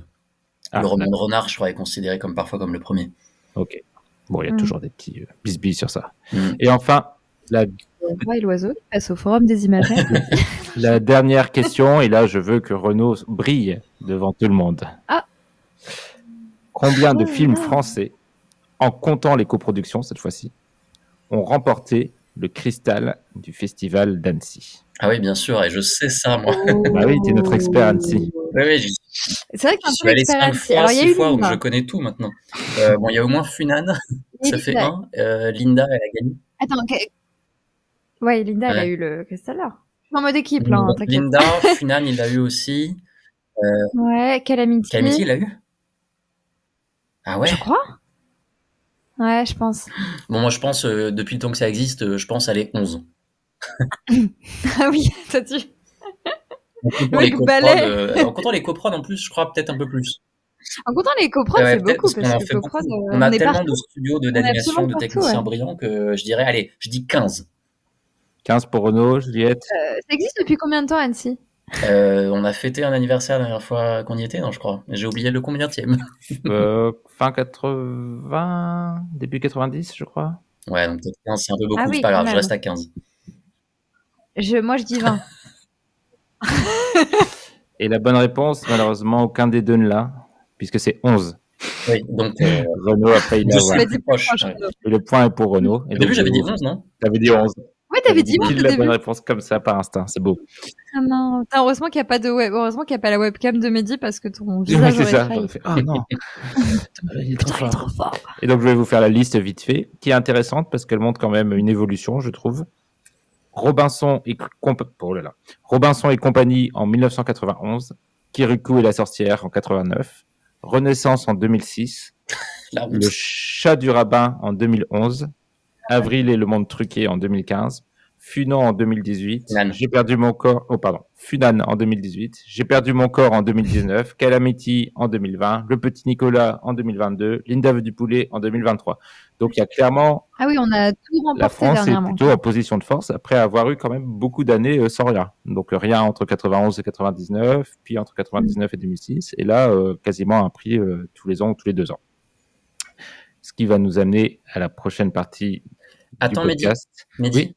Euh, est-ce que tu peux décrire ce que je suis en train de faire, s'il te plaît, euh, pour les gens qui écoutent?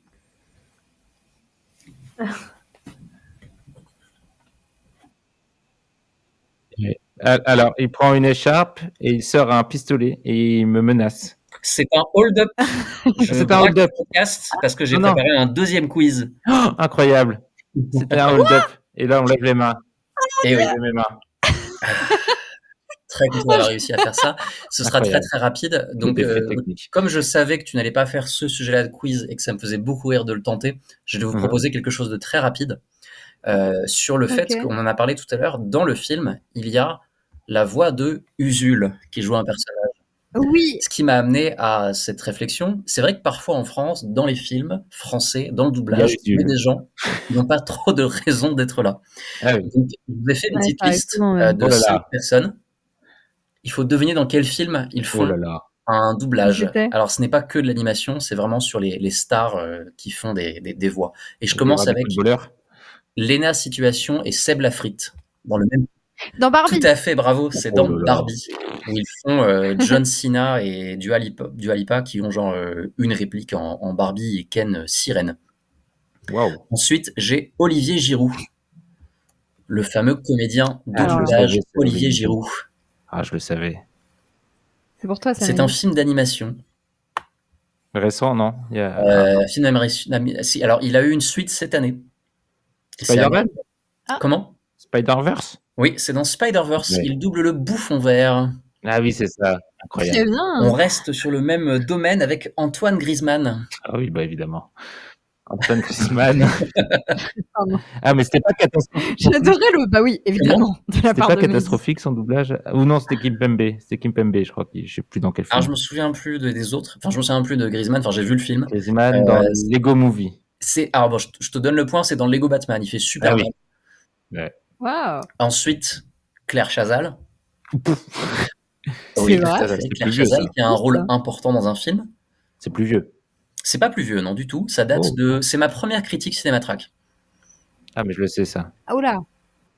Ah non, Ouais, je le sais plus. le C'est un film d'animation? Oui, tout à fait. C'est un Pixar. Ah. Euh, Up. Non. Je- Vice versa. non.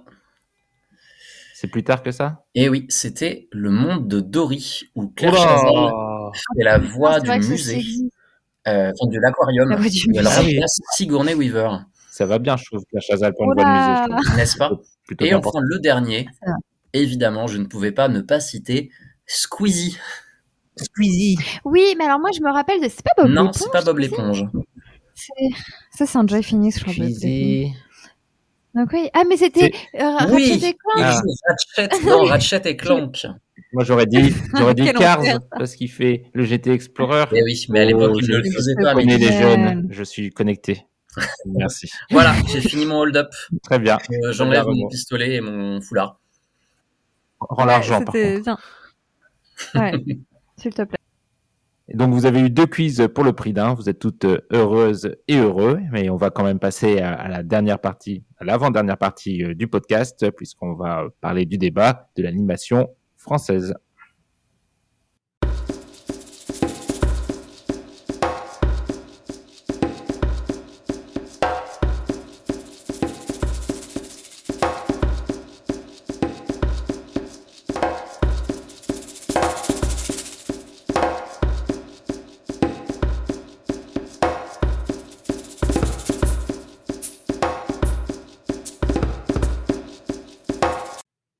Voilà donc euh, pour euh, la partie euh, discussion.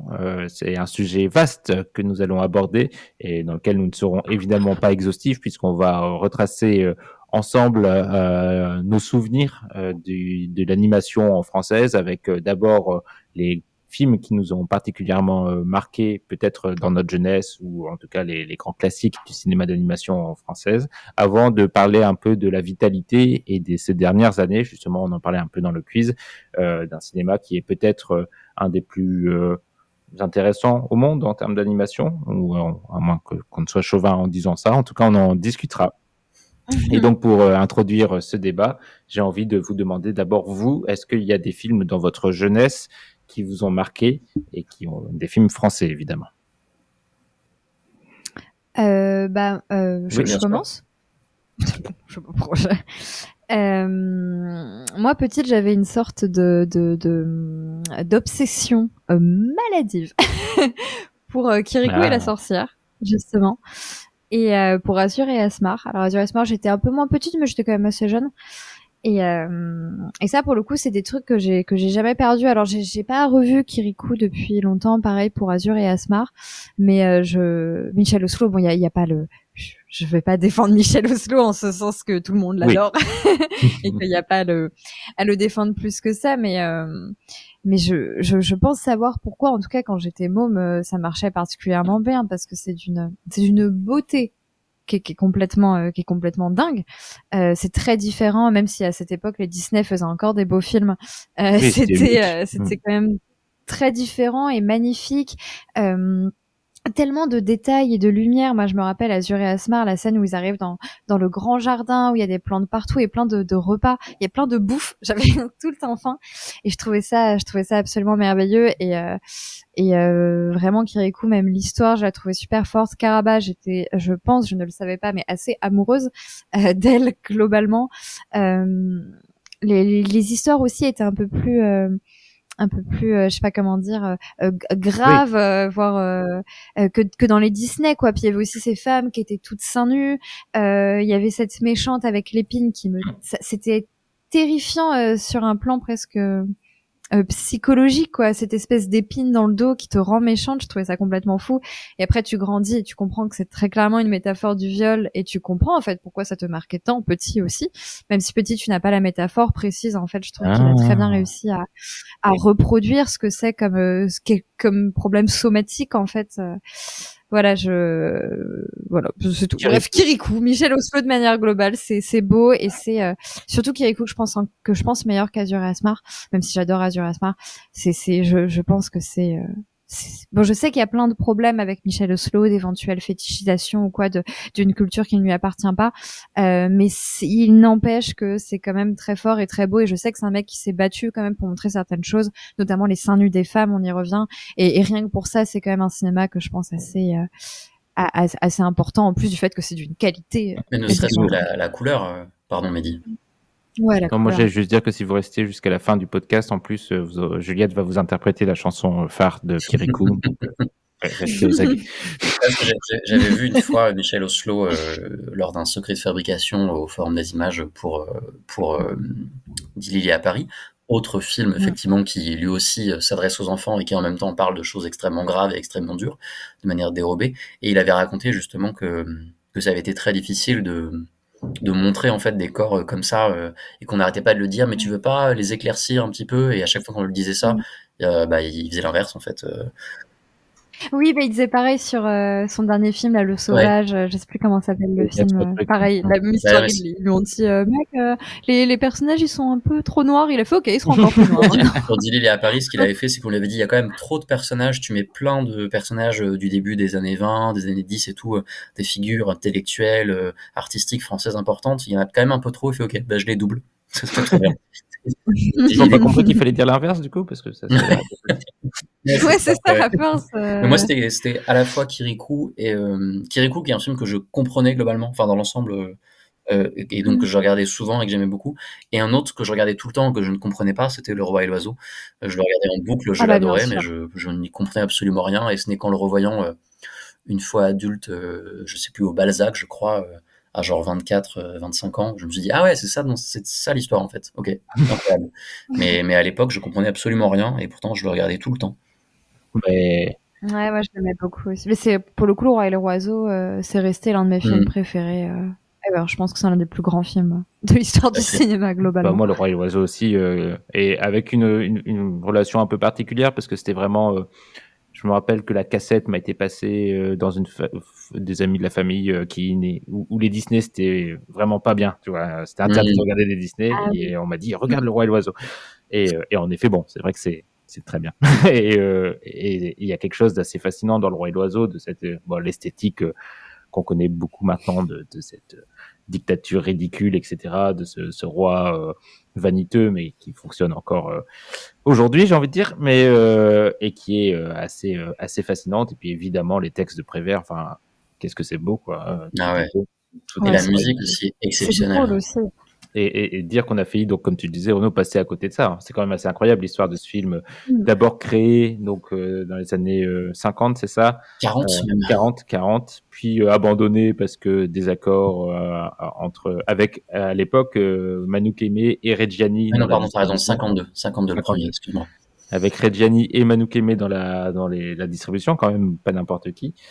Euh, film abandonné euh, puisque désaccord euh, entre et euh, problème de budget et euh, resauvé ensuite par Grimaud qui continue, euh, qui réussit à refaire sortir ce film longtemps après, euh, sans, sans Jacques Prévert, décédé entre temps, et qui sort un, des, un film qui a bouleversé tout le monde. Et d'ailleurs, même la première version, qui n'est jamais sortie, mais qui a quand même eu un prix euh, au Festival de Venise, je crois, euh, et a été beaucoup citée par les animateurs des studios Ghibli comme étant une de, de leurs références. Donc c'est ce que j'allais dire vraiment, c'est même leur, leur plus grande influence. Sans, euh, sans ça, il n'y a pas Takahata et il n'y a pas Miyazaki Takahata. Il a fait des études de français euh, à, à, Todai, la grande université japonaise. Euh, et, et comment il s'appelle Miyazaki a, ensemble ils faisaient ils devaient faire une série de Fifi Brin d'acier mais ils n'avaient pas les droits et il a fait un voyage en Europe et, euh, et l'influence de, de, de, ce voyage-là, de l'Europe et du film en tant que tel sur euh, Ghibli est tellement immense et, et, immanquable que se dire effectivement que sans ce film, il n'y aurait pas, il y aurait, aurait peut-être pas Ghibli quoi. Oui. Ah mais c'est sûr, euh, surtout euh, même un film comme euh, comme Le Château dans le ciel, euh, t'étais vraiment en mode lui vraiment même esthétiquement mmh. entièrement quoi, il n'aurait pas beaucoup. Oui, mais même Le Garçon et le Héron, tu vois, jusque là, enfin c'est. Oui. Ouais bah carrément. Et, et donc moi comme j'ai Renaud m'a pris le, le, roi et l'oiseau, mais je dois dire quand même que le roi et l'oiseau, c'était un peu le côté euh, intello. Oui, j'ai, je, je, regarde le roi et l'oiseau. Tu connais pas le roi et l'oiseau Moi, remballe tes titeufs. Moi, je regarde le roi et l'oiseau. Non, euh, euh, c'est-à-dire la balade des Dalton. Non, mais non, les autres films cultes, mais moi, par contre, là, c'était vraiment en boucle. C'était les Astérix et surtout oui, bah. euh, les douze travaux. Ah, Alors, les douze travaux mmh. d'Astérix, ça, ça a été, je le connaissais par cœur. Et, euh, et on peut dire quand même qu'il y avait très inégaux, hein, les, les, films d'animation Astérix. Euh, oui, plus, pas mais tous, euh... pour des raisons euh, évidentes. C'est-à-dire qu'ils ne oui. sont pas tous produits de la même manière. Et pas écrits par la même personne. De oui, oui, bien sûr, mais même en termes de production, parce que quelque chose qui est quand même assez mal connu maintenant en France, c'est qu'à un moment, il y a eu une tentative de faire un studio Disney en France qui s'appelait Idéfix. Oui. Et ils ont fait deux films.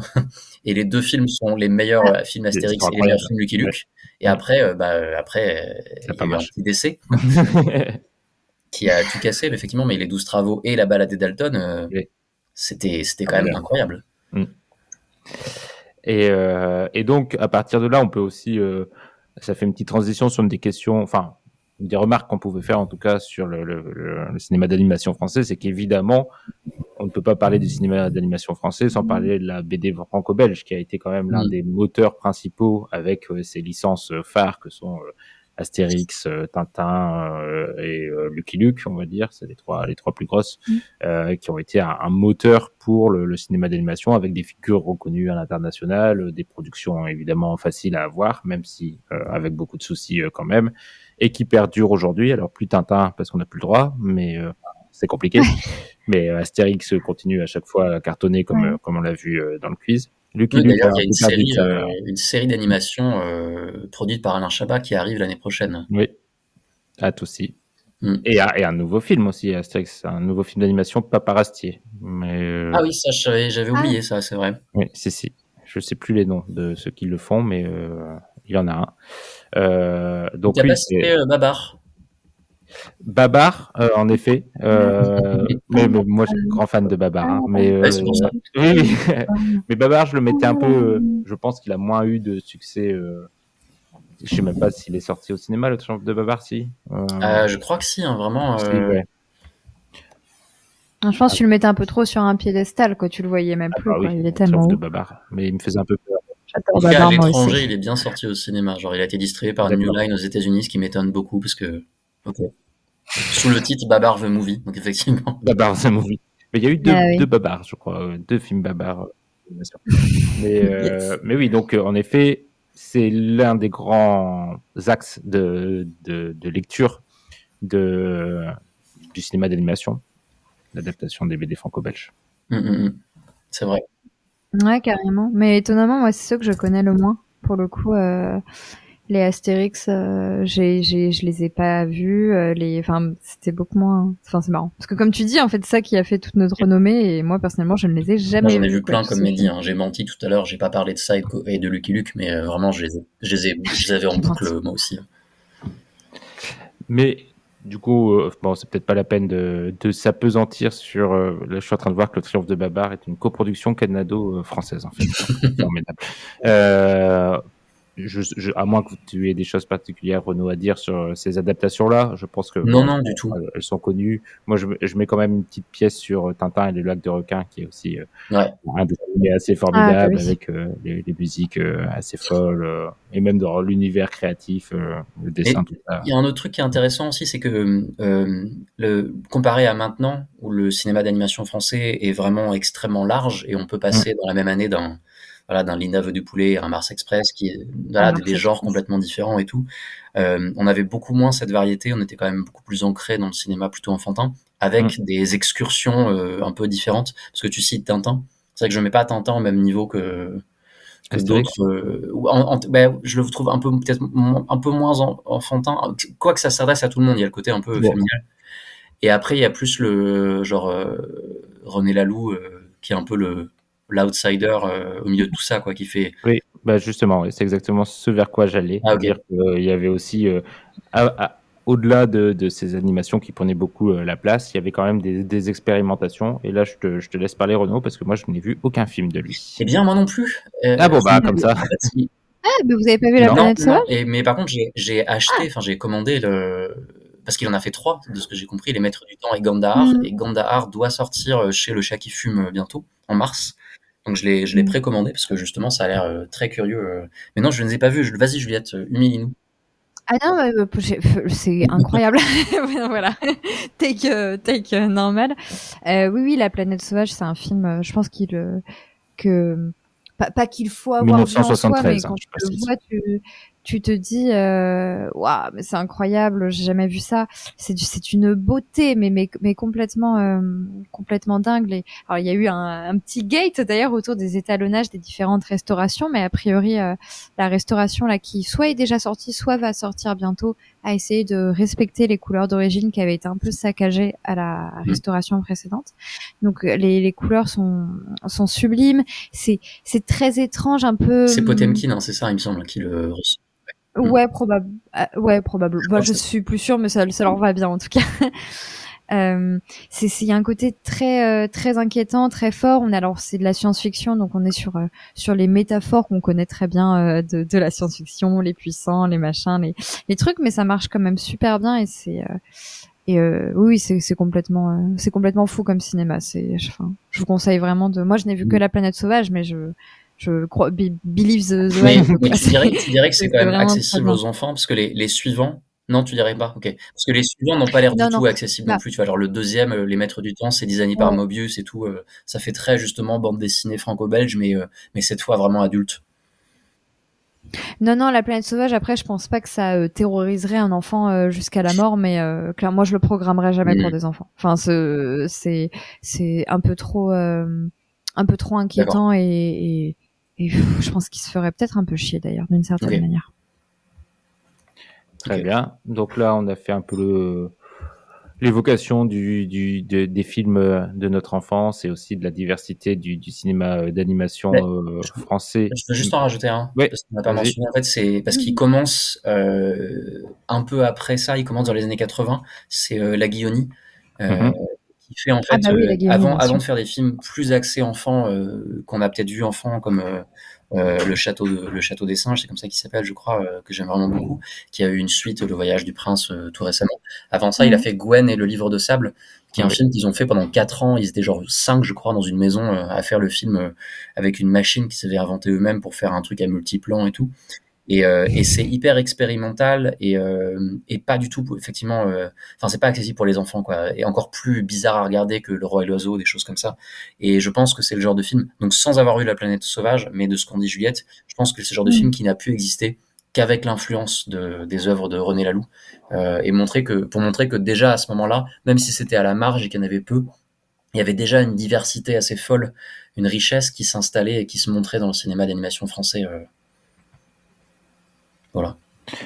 Et ouais, carrément. La Balaguioni, c'est vraiment un grand. Il, est un peu, pardon, excuse-moi, mmh. mais enfin, il est un peu euh, sous euh, sous oui. connu, ouais, je ouais. trouve, pour euh, pour toute la force et la et la beauté de son travail. Le tableau, euh, c'est absolument super. super. aussi. Le château des singes, enfin, le le le l'île de Blackmore. Enfin, c'est vraiment un un très grand cinéaste d'animation qui, euh, qui qui est pas non plus complètement inconnu, mais qui est étonnamment peu connu Mm. pour la pour la richesse de son travail, qui pour le coup peut aussi, comme tu disais, s'adresser à des à des Mm. enfants.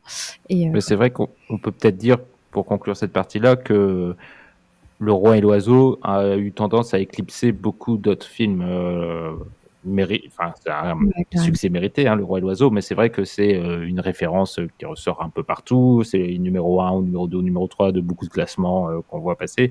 Et on entend, je pense que beaucoup de gens ont entendu parler du Roi l'Oiseau ou vu au moins les, des images de l'oiseau ou du roi.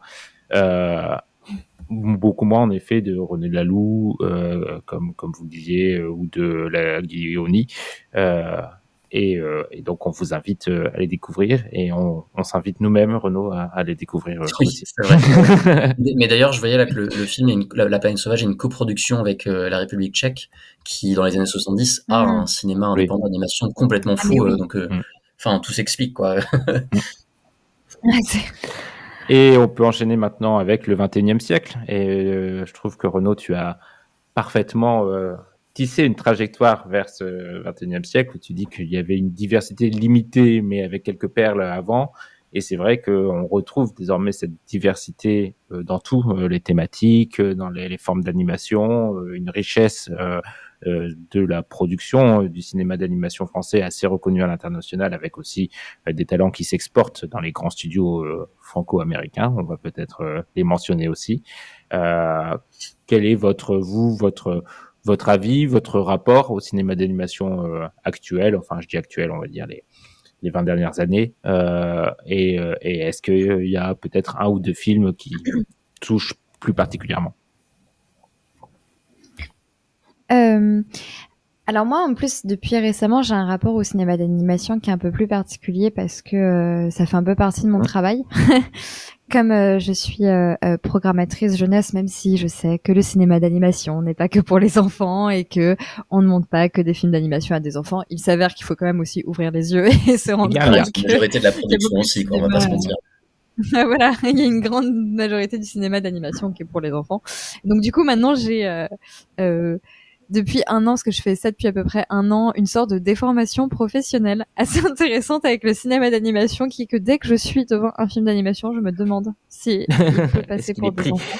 Ce qui, euh, ce qui, ce qui me fait un rapport assez, assez euh, pas, pas étrange, mais assez marrant, qui ne me gâche pas euh, du tout ce plaisir. Mais voilà, je, du coup, j'en regarde plus et je les regarde toujours euh, euh, d'un œil intéressé, notamment la, la production française, puisque j'aime bien l'idée de, de ne pas programmer euh, que des films euh, américains.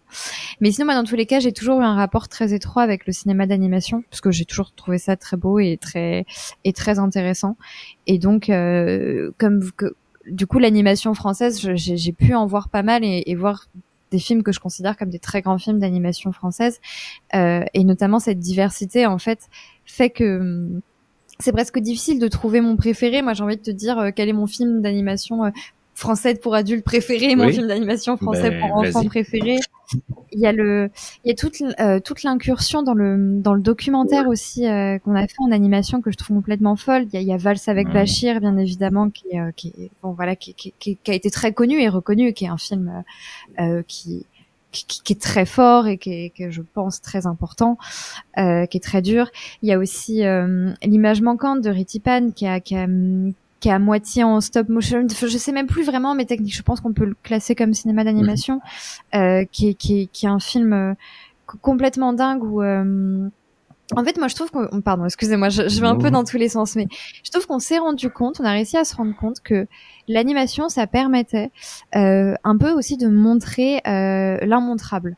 Et, euh, et quand on parle justement de, bah, de, grandes, de, de grandes horreurs de l'histoire, donc comme ce dont parle Val, Vals avec Bachir, ou comme ce dont parle euh, l'image manquante qui parle euh, des massacres qu'on fait avec Khmer Rouge, euh, euh, on sait que dès qu'il y a des films sur ces sujets-là, euh, il y a beaucoup de réflexions éthiques sur l'image, euh, sur ce qu'on peut montrer, sur ce qu'on peut reproduire.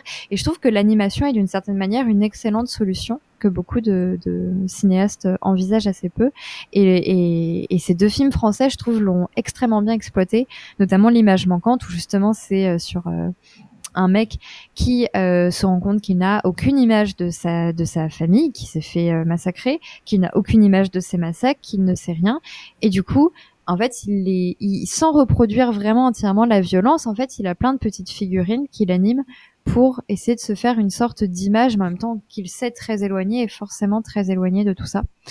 Et, euh, du coup, je trouve ça super intéressant. Je trouve que c'est une utilisation de l'animation où c'est où c'est vraiment en plus on réfléchit au médium qu'est l'animation et ce que peut permettre, ce que peut nous permettre l'animation même par rapport à l'histoire et au documentaire.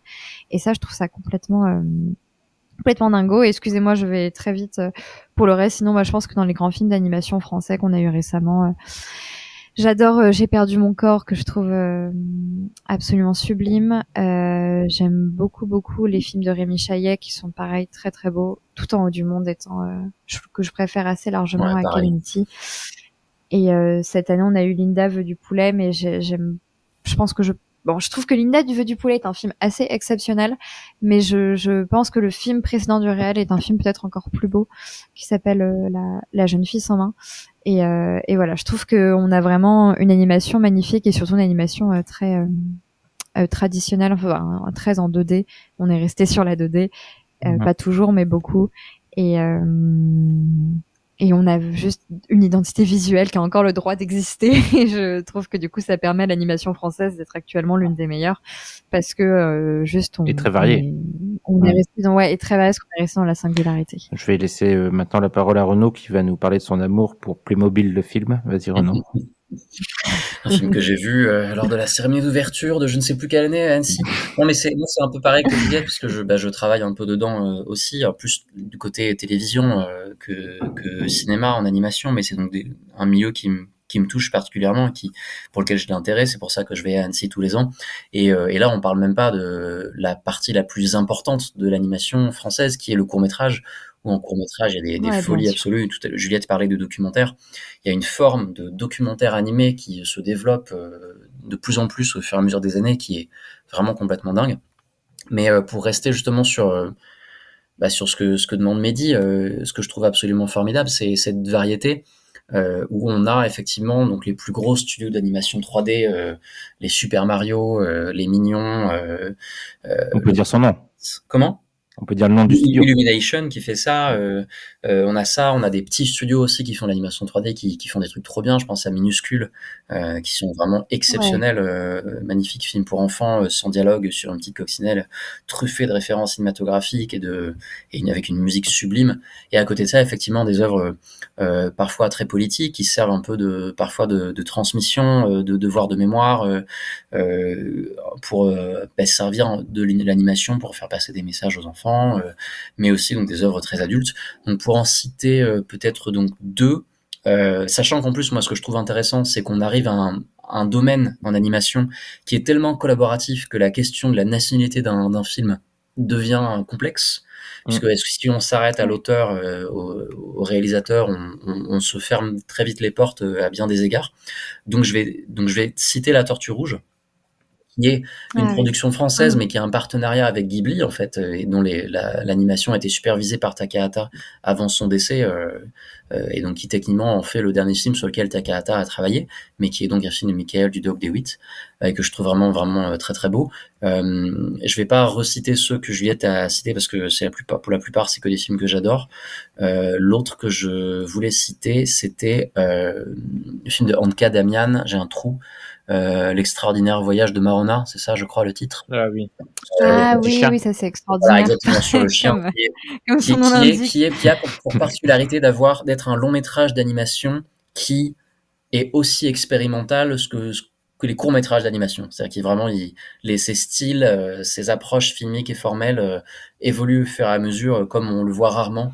Et donc ça, je trouve ça vraiment incroyable. Mais j'aurais pu en citer plein ne serait-ce que sur les années récentes, hein, ne, serait-ce que sur cette année. Euh, euh, il, y a il, y a deux ans, il y a le sommet des dieux. Euh, je pense aux les, les ours en les ours en Sicile, etc. Enfin bref, le cinéma d'animation est tellement riche. Il y a tellement de choses bien qui ne sont pas les films Illumination, parce que j'ai vu Migration, c'était catastrophique. Hein, c'est très très joli, mais enfin pas toujours d'ailleurs, mais voilà, il y a une, capacité technique euh, vraiment brillante de ce côté-là, mais où il y a moins effectivement de réussite dans ce que ça veut raconter, ne serait-ce qu'en termes de, de poésie, de message, de cinéma ou de mise en scène. Mais bon, on, a, on en a vraiment pour tous les goûts. Euh, on est vraiment mm. les plus forts, euh, Cocorico, euh, etc. vive la France. ouais, vive la France. Oui, bah moi, j'en ai pas de, de, nouveau à rajouter par rapport à ce que vous avez dit, euh, parce que je suis un, beaucoup moins euh, à, porté vers le cinéma d'animation. C'est vrai que j'ai peut-être un peu décroché et euh, à mon grand regret, hein, je pense que je suis passé à côté de, de beaucoup de choses, euh, mais euh, j'ai quand même vu, notamment, j'ai perdu mon corps que j'ai beaucoup aimé. Je pense que c'est mmh. celui que je retiendrai de, de mmh. ces dernières années. Parce que même pas cité ma vie de courgette, pardon. Ouais, ah oui, c'est très bien. En plus. Ah bah oui, j'ai oui bah, donc j'ai perdu mon corps que j'ai trouvé très très beau avec surtout cette idée d'animation de base de une main qui avance et rien que ça c'est une mm. super idée qui porte qui porte le film mm. euh, et je voulais quand même oui dire un mot sur ma vie de courgette euh, qui est en stop motion tout à fait oui, oui. Mm. Euh, qui est une forme de cinéma d'animation et qui est aussi un là aussi un très beau film euh, avec euh, ce qu'on disait, hein, euh, diversité dans, dans le style, quelque chose d'assez unique et en même temps d'assez fort et d'assez beau dans, dans le, les sujets qu'il touche. donc, Ma vie de courgette, un film de Céline Sciamma, écrit par Céline Sciamma, écrit par Céline Sciamma mais pas de Céline Sciamma, qui a un très beau film. Et, euh, et on n'a pas parlé du tout d'Ernest et Célestine, qui est, euh, je oh, pense, peut-être le gros film des, de ces dernières années aussi en termes de carton. Euh, oui, c'est vrai. Oui. Et, et ouais, ça, le grand et le le, le méchant renard, renard, le grand méchant, ouais, renard. voilà. Des films que vous avez aimés, ces, ces deux films, oui. Voilà. Oui. Voilà, voilà, vive, vive le cinéma d'animation. on aime tous non, ça qu'on aime tout, parfait. C'est ça. Ouais, c'est ça, on aime tous ce Illumination parce qu'on est des vieux cons, en fait, globalement. Et euh... mais oui, Anna, c'est Célestine, euh... tout comme le grand méchant renard, moi ça j'adore. C'est trop beau, c'est trop mignon, c'est trop, c'est vraiment trop bien. Et, et, ce qui est intéressant aussi, je trouve, c'est qu'on a encore le, le cinéma euh, tiré un peu de soit des BD, soit de, de d'artistes connus. Je pense à Avril et le Monde Truqué qui a beaucoup marché, qui est évidemment qui a mm. marché aussi parce qu'il y a le nom Tardy dessus et qu'il y a euh, ses personnages, etc. Euh, hyper intéressant. Euh, mais qu'on a à côté aussi des des noms euh, qui arrivent à, à, trouver leur place. Alors, on a parlé de Jérémy Perrin qui, dès son premier film, a quand même fait parler de lui. Euh, et, et, et, je trouve qu'il y a de la place. Alors, je sais pas, je ne vais pas rentrer dans le détail, peut-être que vous, si vous voulez, mais de pourquoi le cinéma français marche autant en termes de financement, en termes de production. Euh, euh Qu'est-ce qui fait qu'on a la chance? Parce qu'on a quand même dit que c'était compliqué pour les films de trouver leur place et de surtout pour ceux qui visent un public adulte. Euh, on peut quand même se, en effet constater pour l'instant que ça fonctionne et, euh, et s'en réjouir. On a 12 000 écoles. Euh, ouais, voilà, c'est ce que j'allais dire. Ouais, on a il y a un, bah c'est d'ailleurs ce que tu disais Renaud avant, il y a un savoir-faire euh, et beaucoup euh, beaucoup de studios en France. Enfin, on a, j'ai l'impression qu'il y a un truc dans l'ADN de, de la France. Euh, je sais pas exactement à quoi c'est, bah, probablement un peu à cause du ouais, au roi et l'oiseau. Ouais. Au roi et l'oiseau, où l'animation c'est quand même un truc bien français et comme tu dis, il y a 12 000 écoles, il y a 12 000 trucs.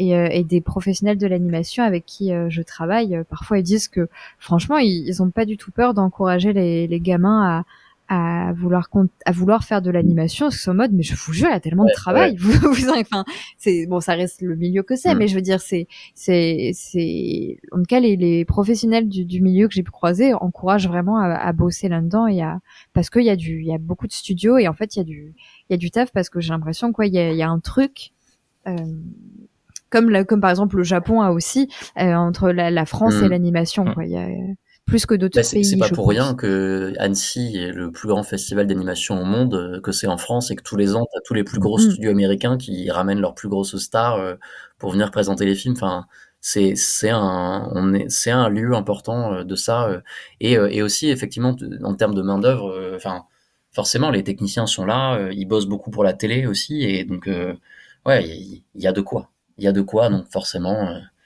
ça ça aide. Même si on a des problèmes, euh, effectivement, par rapport au cinéma adulte, où c'est encore plus difficile comparé à d'autres pays. Enfin, on n'est on pas le mm. Japon, tu vois. On n'est pas, euh, on n'a pas le même bah rapport et tout. Euh, on reste quand même ancré dans un cinéma pour Même dans la consommation, oui. Oui, aussi, tout à fait. Ouais. Euh, tout à fait. Mais après, euh, le cinéma pour enfants qu'on fait, il est, enfin, qu'on fait, que la France fait, que les studios d'animation français font, que les artistes français font, est tellement bien. Enfin, quand on voit cette année, euh, enfin l'an dernier, ah bah. Princesse Dragon, quand je pense à genre Interdit aux chiens aux Italiens, qui est sorti tout récemment, qui est une coprode avec l'Italie. Enfin, quand on voit des trucs pareils, hum. clairement, ne, comment ne pas se réjouir? Très bien, moi, je propose qu'on conclue sur cette belle phrase de Renaud, comment ne pas se réjouir, et qu'on passe à la dernière partie du podcast, les recommandations.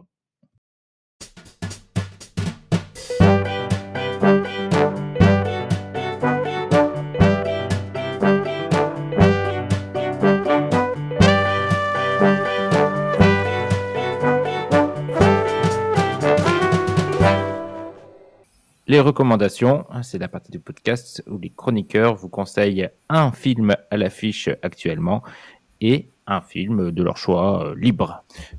Renaud, est-ce que on va commencer par le tour des films à l'affiche? D'accord. Ok. Est-ce que je peux donc tricher et dire un film qui a été à l'affiche et qui n'est resté que deux jours, malheureusement Ah oui, ça c'est de la grosse triche, ça. Ah, on sait ce que tu Bon, vas Bon, vas-y, allez, mais allez, c'est parce que c'est toi. hein. Ah, c'est gentil. C'est gentil. Euh, eh bien, j'ai vu Godzilla Minus One, donc le, le nouveau film de Godzilla euh, qui a eu un mandat de sortir en France de deux jours malheureusement. Euh, et je dis malheureusement parce que le film est vraiment super bien. Euh, C'est pour, juste euh, pour parler de ça, c'est pour pouvoir sortir rapidement sur les plateformes de streaming, c'est ça? N'avait pas forcément parce qu'il n'a pas de Ah vrai distributeur pour l'instant ou peut-être sortir en vidéo, euh, peut-être des histoires de droit à l'international qui le bloquent de ce côté-là. Ce que l'on sait, c'est que la Toho qui produit les Godzilla euh, sont particulièrement relous euh, en termes de droit, euh, ce qui bloque Ah. beaucoup, par exemple, depuis euh, un certain temps, la sortie de Shin euh, Godzilla, le dernier film en date, Mhm. qui date de 2016, et qui doit sortir euh, finalement en 2024 en vidéo, alors que ça fait euh, quatre ans que qu'il est annoncé. Euh, mais donc là, donc c'est une nouvelle production qui en fait sert pour lancer l'anniversaire de Godzilla, puisqu'en 2024, euh, la franchise aura 70 ans. Et, euh, et donc c'est une version euh, qui se passe euh, juste à la sortir de la guerre, euh, en 1947, euh, qui euh, utilise le traumatisme de la défaite, la culpabilité euh, de, la défaite, à travers un personnage de kamikaze euh, qui a déserté et qui donc euh, vit avec un désir de mourir en fait d'une certaine manière euh, et qui doit apprendre à vivre.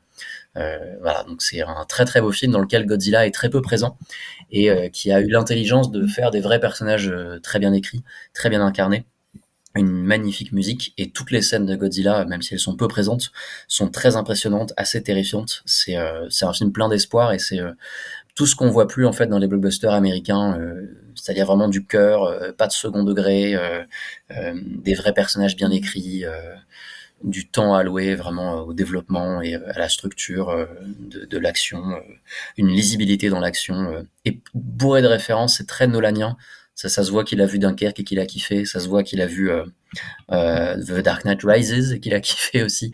Euh, il cite aussi Les Dents de la Mer en référence et c'est très présent aussi. Il y a beaucoup de séquences qui font penser aux Dents de la Mer. Enfin bref, c'est un excellent film et pour l'instant, donc on ne sait pas ce qu'il en est, mais si jamais il, il sort quelque part et que vous êtes plutôt féru de cinéma d'action spectaculaire, euh, de cinéma de, à grand cœur, etc., et de, de monstres géants, de kaiju, il faut le voir. Très bien, mais on ne sait pas comment. Merci Oui, Renaud pour cette recommandation. Juliette, à toi Euh, bah moi du coup je vais citer le film que j'ai vu hier ou avant-hier, je sais déjà plus, mais qui est l'un de mes plus gros coups de cœur de l'année et l'un de mes films préférés de l'année. Donc voilà, on spoil les top 10 parce qu'il y sera sûrement. Oh. Euh, qui est La Chimère. Non, non, on vous de... laisse. de quoi? J'avais le même, donc Ah, c'est- je te laisse faire. Je te laisse faire, je ferai Désolée. complètement. Qui est La Chimère de Alice euh, Rohrwacher. Je sais pas très bien le prononcer. Euh, il faut savoir que c'est le premier film de cette réalisatrice que je vois, mais euh, du Oh coup j'ai envie de tous les voir. Donc euh, c'est Ah ouais, c'est- ça qui est pas mal. Il y a, il y a tout sur Mubi. Ah bah trop bah Voilà. toujours, toujours là pour moi. Mais euh, mais oui, la chimère en tout cas du coup moi c'était vraiment une une une grande surprise parce que je ne connaissais pas la réal et je ne connaissais pas son style et c'est euh, c'est littéralement tout ce que je recherche dans le cinéma je pense actuellement c'est c'est un film très beau euh, très doux très original ça parle de de pilleurs de de tombes euh, de de enfin de, de mecs qui Un peu comme Lara Croft. un peu comme Lara Croft, c'est ça. Mais des, des mecs qui, qui, qui font du deal de- d'objets d'archéologie des Étrusques et c'est super, c'est super intéressant, c'est très original. Moi, je, euh, vraiment, quand, quand, quand j'ai compris de quoi allait parler le film, euh, je me suis très vite dit, euh, mon Dieu, je n'ai jamais vu ça, c'est très marrant, euh, pa- partons là-dessus. Et, euh, et c'est un film qui, qui, qui, est beaucoup empreint du, du, du de, de, réalisme magique, euh, avec ce, ce côté euh, très social, parce que clairement il y a un côté très social sur la question de, de, de, la pauvreté et de la précarité et des puissants, et en même temps il y a un côté vraiment très magique avec ces tombes. Il y a un propos super intéressant sur est-ce que c'est ok de, de piller les, les, les, tombes des gens ou pas, quelque chose de, de, très mystique, de très de très très joliment morbide on va dire. Et, euh, et, voilà, avec une réalisation incroyable, une pellicule complètement folle. Euh, c'est juste beau et, et, et touchant et très, euh, d'une certaine manière, un peu classique dans son déroulé, mais en même temps très original dans ce que ça montre. Oh. Et euh... classique. Euh... Non, mais c'était plutôt, pardon, c'est pas, c'est pas tant classique, mais c'est dans je pense que ça peut déstabiliser beaucoup oui, de non, mais t'as raison, c'était pas, pas dans ce sens-là de, mm. bon, bref, t'as raison, pas classique, on enlève ce que j'aime bref, euh, super film, très grand film, euh, oui. qui est comme dit, mais comme tu dis, Mehdi, très justement, peut déstabiliser, mais si, si oui. vous êtes euh, chaud surtout, avec lui, euh, c'est trop oui. bien. C'est un film aussi, euh, un film d'ambiance, on va mm. dire aussi, où on est plongé dans une atmosphère, dans une, il y a, on, on, accompagne une troupe un peu de, qui rappelle un peu les comédies italiennes aussi, où tu as, cet esprit de, de, troupe et en même temps tu sais jamais trop est-ce que est-ce qu'on s'attache à eux, est-ce que ou est-ce que ce sont des, des voyous, on sait pas trop mmh. et en même temps on est pris dans cette, cette folie douce du, du film. Et euh, par contre c'est vrai que le, le scénario est très euh, comment dire il faut pas s'attendre à un film sur justement euh, des pilleurs de tombes qui explique un peu ou qui c'est tout se fait un peu dans les non-dits, dans des sortes aussi d'atmosphère éthérée dans laquelle on glisse, euh, un peu onirique aussi, euh, qui peut à mon avis euh, en repousser certains. Euh, mais moi aussi j'ai été particulièrement cueilli par le film, donc je, je, suis totalement tout ce que tu as dit, mmh, Juliette. Cool. Je pense, Juliette, j'ai pas encore vu celui-ci, mais je pense que je vais adorer. Euh, mais je pense que, heureux comme Lazaro, tu vas péter un câble. bon, c'est ouais, bon. Il va très bien. Ça je pense aussi, mais ça y est, moi je suis vraiment chaude avec elle. Je suis en mode c'est bon, tout va bien se passer. Et eh ben, puisque tu es chaude, Juliette, est-ce que tu veux enchaîner avec euh, le film euh, libre? Bien sûr. Euh, du coup, parce que si vous me voyez cliquer partout, c'est parce que je cherchais quel film libre. lequel le, Lequel choisir euh, Je pense que le dernier gros coup de cœur que j'ai eu euh, d'un d'un ancien film, c'est un film que qui, qui, est très connu, mais mais je me dis que voilà, c'est oui, de... tout ce que le ciel permet euh, de Douglas Sirk. Euh, qui est un film mm -hmm. sorti en 1955.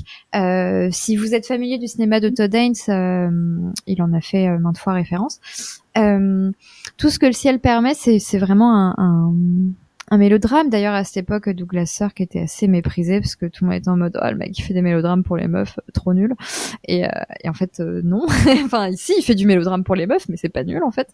Et, euh, et c'est un film absolument euh, sublime sur une femme, euh, sur une veuve qui d'un milieu très bourgeois qui tombe amoureuse de son jardinier, donc d'un milieu qui est plus jeune qu'elle, petit 1, et petit 2 qui en plus ne vient pas du tout d'un milieu bourgeois. Et c'est un film incroyable. Enfin, moi, je l'ai trouvé vraiment incroyable, euh, très touchant, vraiment. Qu'est-ce que j'ai pleuré. Euh, très, et visuellement, c'est d'une beauté, mais mais, oui. mais on n'en fait plus ah, des films comme couleur. ça. Ah, on n'en fait plus. on n'en fait plus, on fait plus ma bonne dame. c'est le Technicolor sublime, ça, comme tu dis, Mehdi, de, de, la de la couleur de toutes parts, qui signifie vraiment les, les, les émotions. Toute cette époque, on faisait ça, et c'est c'est, c'est, visuellement c'est d'une beauté sans nom et émotionnellement c'est très fort. Et je pense que c'est aussi un film très politique euh, évidemment et, et, même très courageux dans ce qu'il dit politiquement. Et, et, aussi un film très euh, pourtant c'est réalisé par un homme mais un film très féministe je pense et même qui m'a étonné euh, par la portée de son féminisme et de ce que ça dit sur les femmes pour un film de 1955 donc je le, je le conseille très fort. Je pense qu'en plus il est je sais pas comment dire d'une certaine manière, il a vraiment pas vieilli. Je pense que si euh, les vous aimez les un peu les mélodrames, je devant ce film, vous allez vivre la même chose que devant tous les mélodrames, qu'importe l'époque euh, où il se situe. Moi, je vais bah, déjà applaudir ce que, tout ce que vient de dire Juliette. et, euh, et, et, je vais vous recommander un, un film de John Cassavetes. Euh, je suis pas le plus grand fan de John Cassavetes. Disons que j'en aime un sur deux à peu près. Chacun ses défauts. Chacun ses défauts. Moi, dès qu'ils sont entre, entre mecs euh, à, à, se saouler la gueule euh, pendant tout le film, euh, ça m'intéresse moins. Euh, mais dans celui-là, il y a une femme, et pas n'importe quelle femme, puisqu'il s'agit d'Opening Night. Ah là là là là. Qui est un film assez extraordinaire euh, sur une actrice euh, qui euh, qui doit jouer un rôle euh, d'une femme beaucoup plus jeune que ce qu'elle est et qui du coup prend conscience qu'elle arrive à un, stade de sa carrière où elle va avoir du mal, de plus en plus de mal à trouver des rôles euh, à sa hauteur et qui au détour d'un incident avec une jeune femme fan d'elle euh, va euh, commencer un peu à, avoir des névroses, à imaginer, euh, à se l'imaginer. Avoir un dialogue avec elle et avec elle on peut imaginer que c'est avec euh, elle-même plus jeune qu'elle dialogue et, euh, et elle n'arrive pas à jouer cette fameuse pièce alors que la première approche, l'opening night. Et, euh, et, et c'est toujours dans le style de Cassavetes, alors euh, évidemment beaucoup d'impro, beaucoup de, de dialogues très très très verbeux, des, des, des personnages euh, souvent insupportables qu'on a envie de taper tout le temps, euh, mais euh, mais ça crée là quelque chose de une tension aussi permanente euh, et et euh, et on ne peut pas ne pas mentionner Jenna Rollins qui est vraiment incroyable dans ce film. Euh, quelle prestation fabuleuse. Donc euh, je, je, je le recommande vivement si vous n'avez pas eu l'occasion encore de, de le voir. Opening Night de John Cassavetes. Et tu savais que c'était son anniversaire hier? À qui Ah bah non. Et bah la joyeux anniversaire à Jenna Rollins. Non, J'imagine. non, pardon, à Cassavetes. À. À Cassavetes. Bon, bah, John. Non, bon, ça je m'en fous. Bah, Et- Il est très beau quand même. Il a quel âge d'ailleurs? Bah, il est mort. C'est son mort. anniversaire, mais il est Alors, mort. pour J'ai vu c'est passer son anniversaire? C'est l'anniv- bah, c'est son On anniversaire a s'il pris était l'anniversaire vivant. quand on est mort. Oui, C'est son anniversaire s'il est vivant, mais Bah, dès- quand tu seras mort le jour de l'anniversaire ton anniversaire, on pensera à toi. Ah, c'est gentil. Merci. De rien. Renaud, quel est ton film? Euh, j'ai hésité entre euh, Guerre épée, euh, mais bon, euh, un peu trop. Je, je vais, je vais partir en live si j'en parle, donc je vais plutôt vous parler de, de, de, de Ozu, euh, puisque donc il y a six films Tu de. vas partir en live aussi. Mais... Oui, non, mais je vais, je vais rester plus modéré. Il y a six films de Ozu qui sont euh, qui sont ressortis ou sortis euh, là récemment au cinéma en France via Carlotta, qui va donc les sortir ensuite en vidéo. Euh, et donc je suis allé tous les voir, sachant que je connais pas super bien Ozu, que j'avais vu depuis avant. J'avais vu quatre ou cinq films de lui euh, quand j'étais oui. en études. Comment? Maintenant, oui, tu le connais Hmm. bien. Ben maintenant, maintenant je le connais mieux. Maintenant je le connais mieux. Ça reste que j'ai vu une dizaine de films sur 54, je crois. C'est comme Oui. John Euh, Ford, bon. Ozu, c'est une dinguerie. Ouais, voilà. ouais, ouais. Et encore, c'est pas celui qui en a fait le plus, parce qu'il est mort assez jeune. Euh, mais voilà, donc j'ai vraiment eu, une- un moment vraiment passion zoo. J'ai vu le documentaire de Wim Wenders Tokyo Ga que je trouve assez raté, euh, où il parle de Ozu, et j'ai vu le dernier Wim Wenders qui est quand même très très inspiré par Ozu aussi, euh, voilà.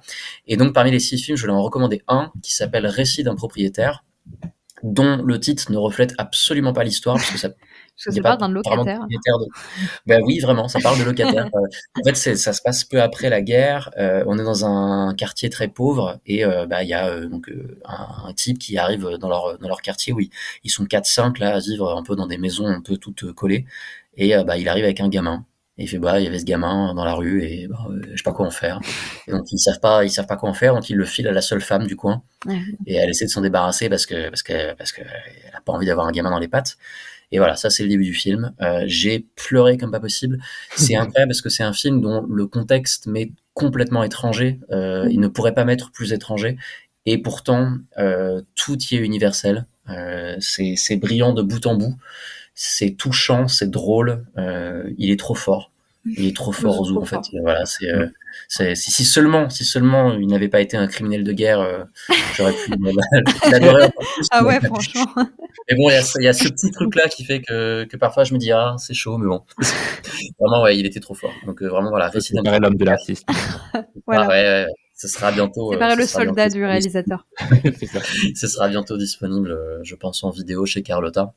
Ça Et- passe encore au cinéma en ce moment, euh, d'ailleurs, euh, un petit peu. Mais vraiment, euh, si vous ne pouvez en voir qu'un seul sur les six, c'est ce Mm. récit d'un propriétaire euh, haut la main. Et est-ce que tu as vu le, le film hommage de Cameron Crowe à, à Ozu Non, non, non, je te dis, j'ai vu le documentaire de Wenders, mais j'ai pas vu de film euh, de Cameron Ça Crowe. s'appelle euh, We Bought Ozu. On va pouvoir euh, arrêter là le. oh non, Renaud est parti. Quel dommage. On va pouvoir arrêter là euh, l'émission. C'est combien de Euh, temps que tu la trames celle-là? Là, là, ça fait 2-3 minutes. J'attends que Renaud finisse son mono- monologue. J'étais là, je trépignais derrière le micro. Euh, merci Juliette, merci Renaud. Euh, oh non, il me menace d'un pistolet maintenant. Euh, on va arrêter très vite l'émission. Euh, merci euh, à vous deux d'avoir participé à l'émission. Merci à toi. Merci auditeurs et auditrices de nous avoir euh, écoutés jusqu'au bout. Et on va sûrement se retrouver en fin d'année pour le podcast Ah bah oui. Traditionnel de bilan. On va s'engueuler déchirer. organiser, donc euh, on, on va lancer ça très vite. Euh, mais oui, on va s'engueuler sur nos, sur nos tops et nos flops euh, respectifs. Pas tant que ça, il n'y a pas Tarantino cette année. dis C'est vrai. Barbie, t'inquiète pas. Ni Cameron. C'est vrai, il y a le livre des solutions aussi. Euh, euh, on vous souhaite euh, un bon mois de décembre et donc à très vite euh, sur, sur le, dans vos oreilles. Voilà. Bon cinéma Ciao. à tous. Salut. Bye. Bye.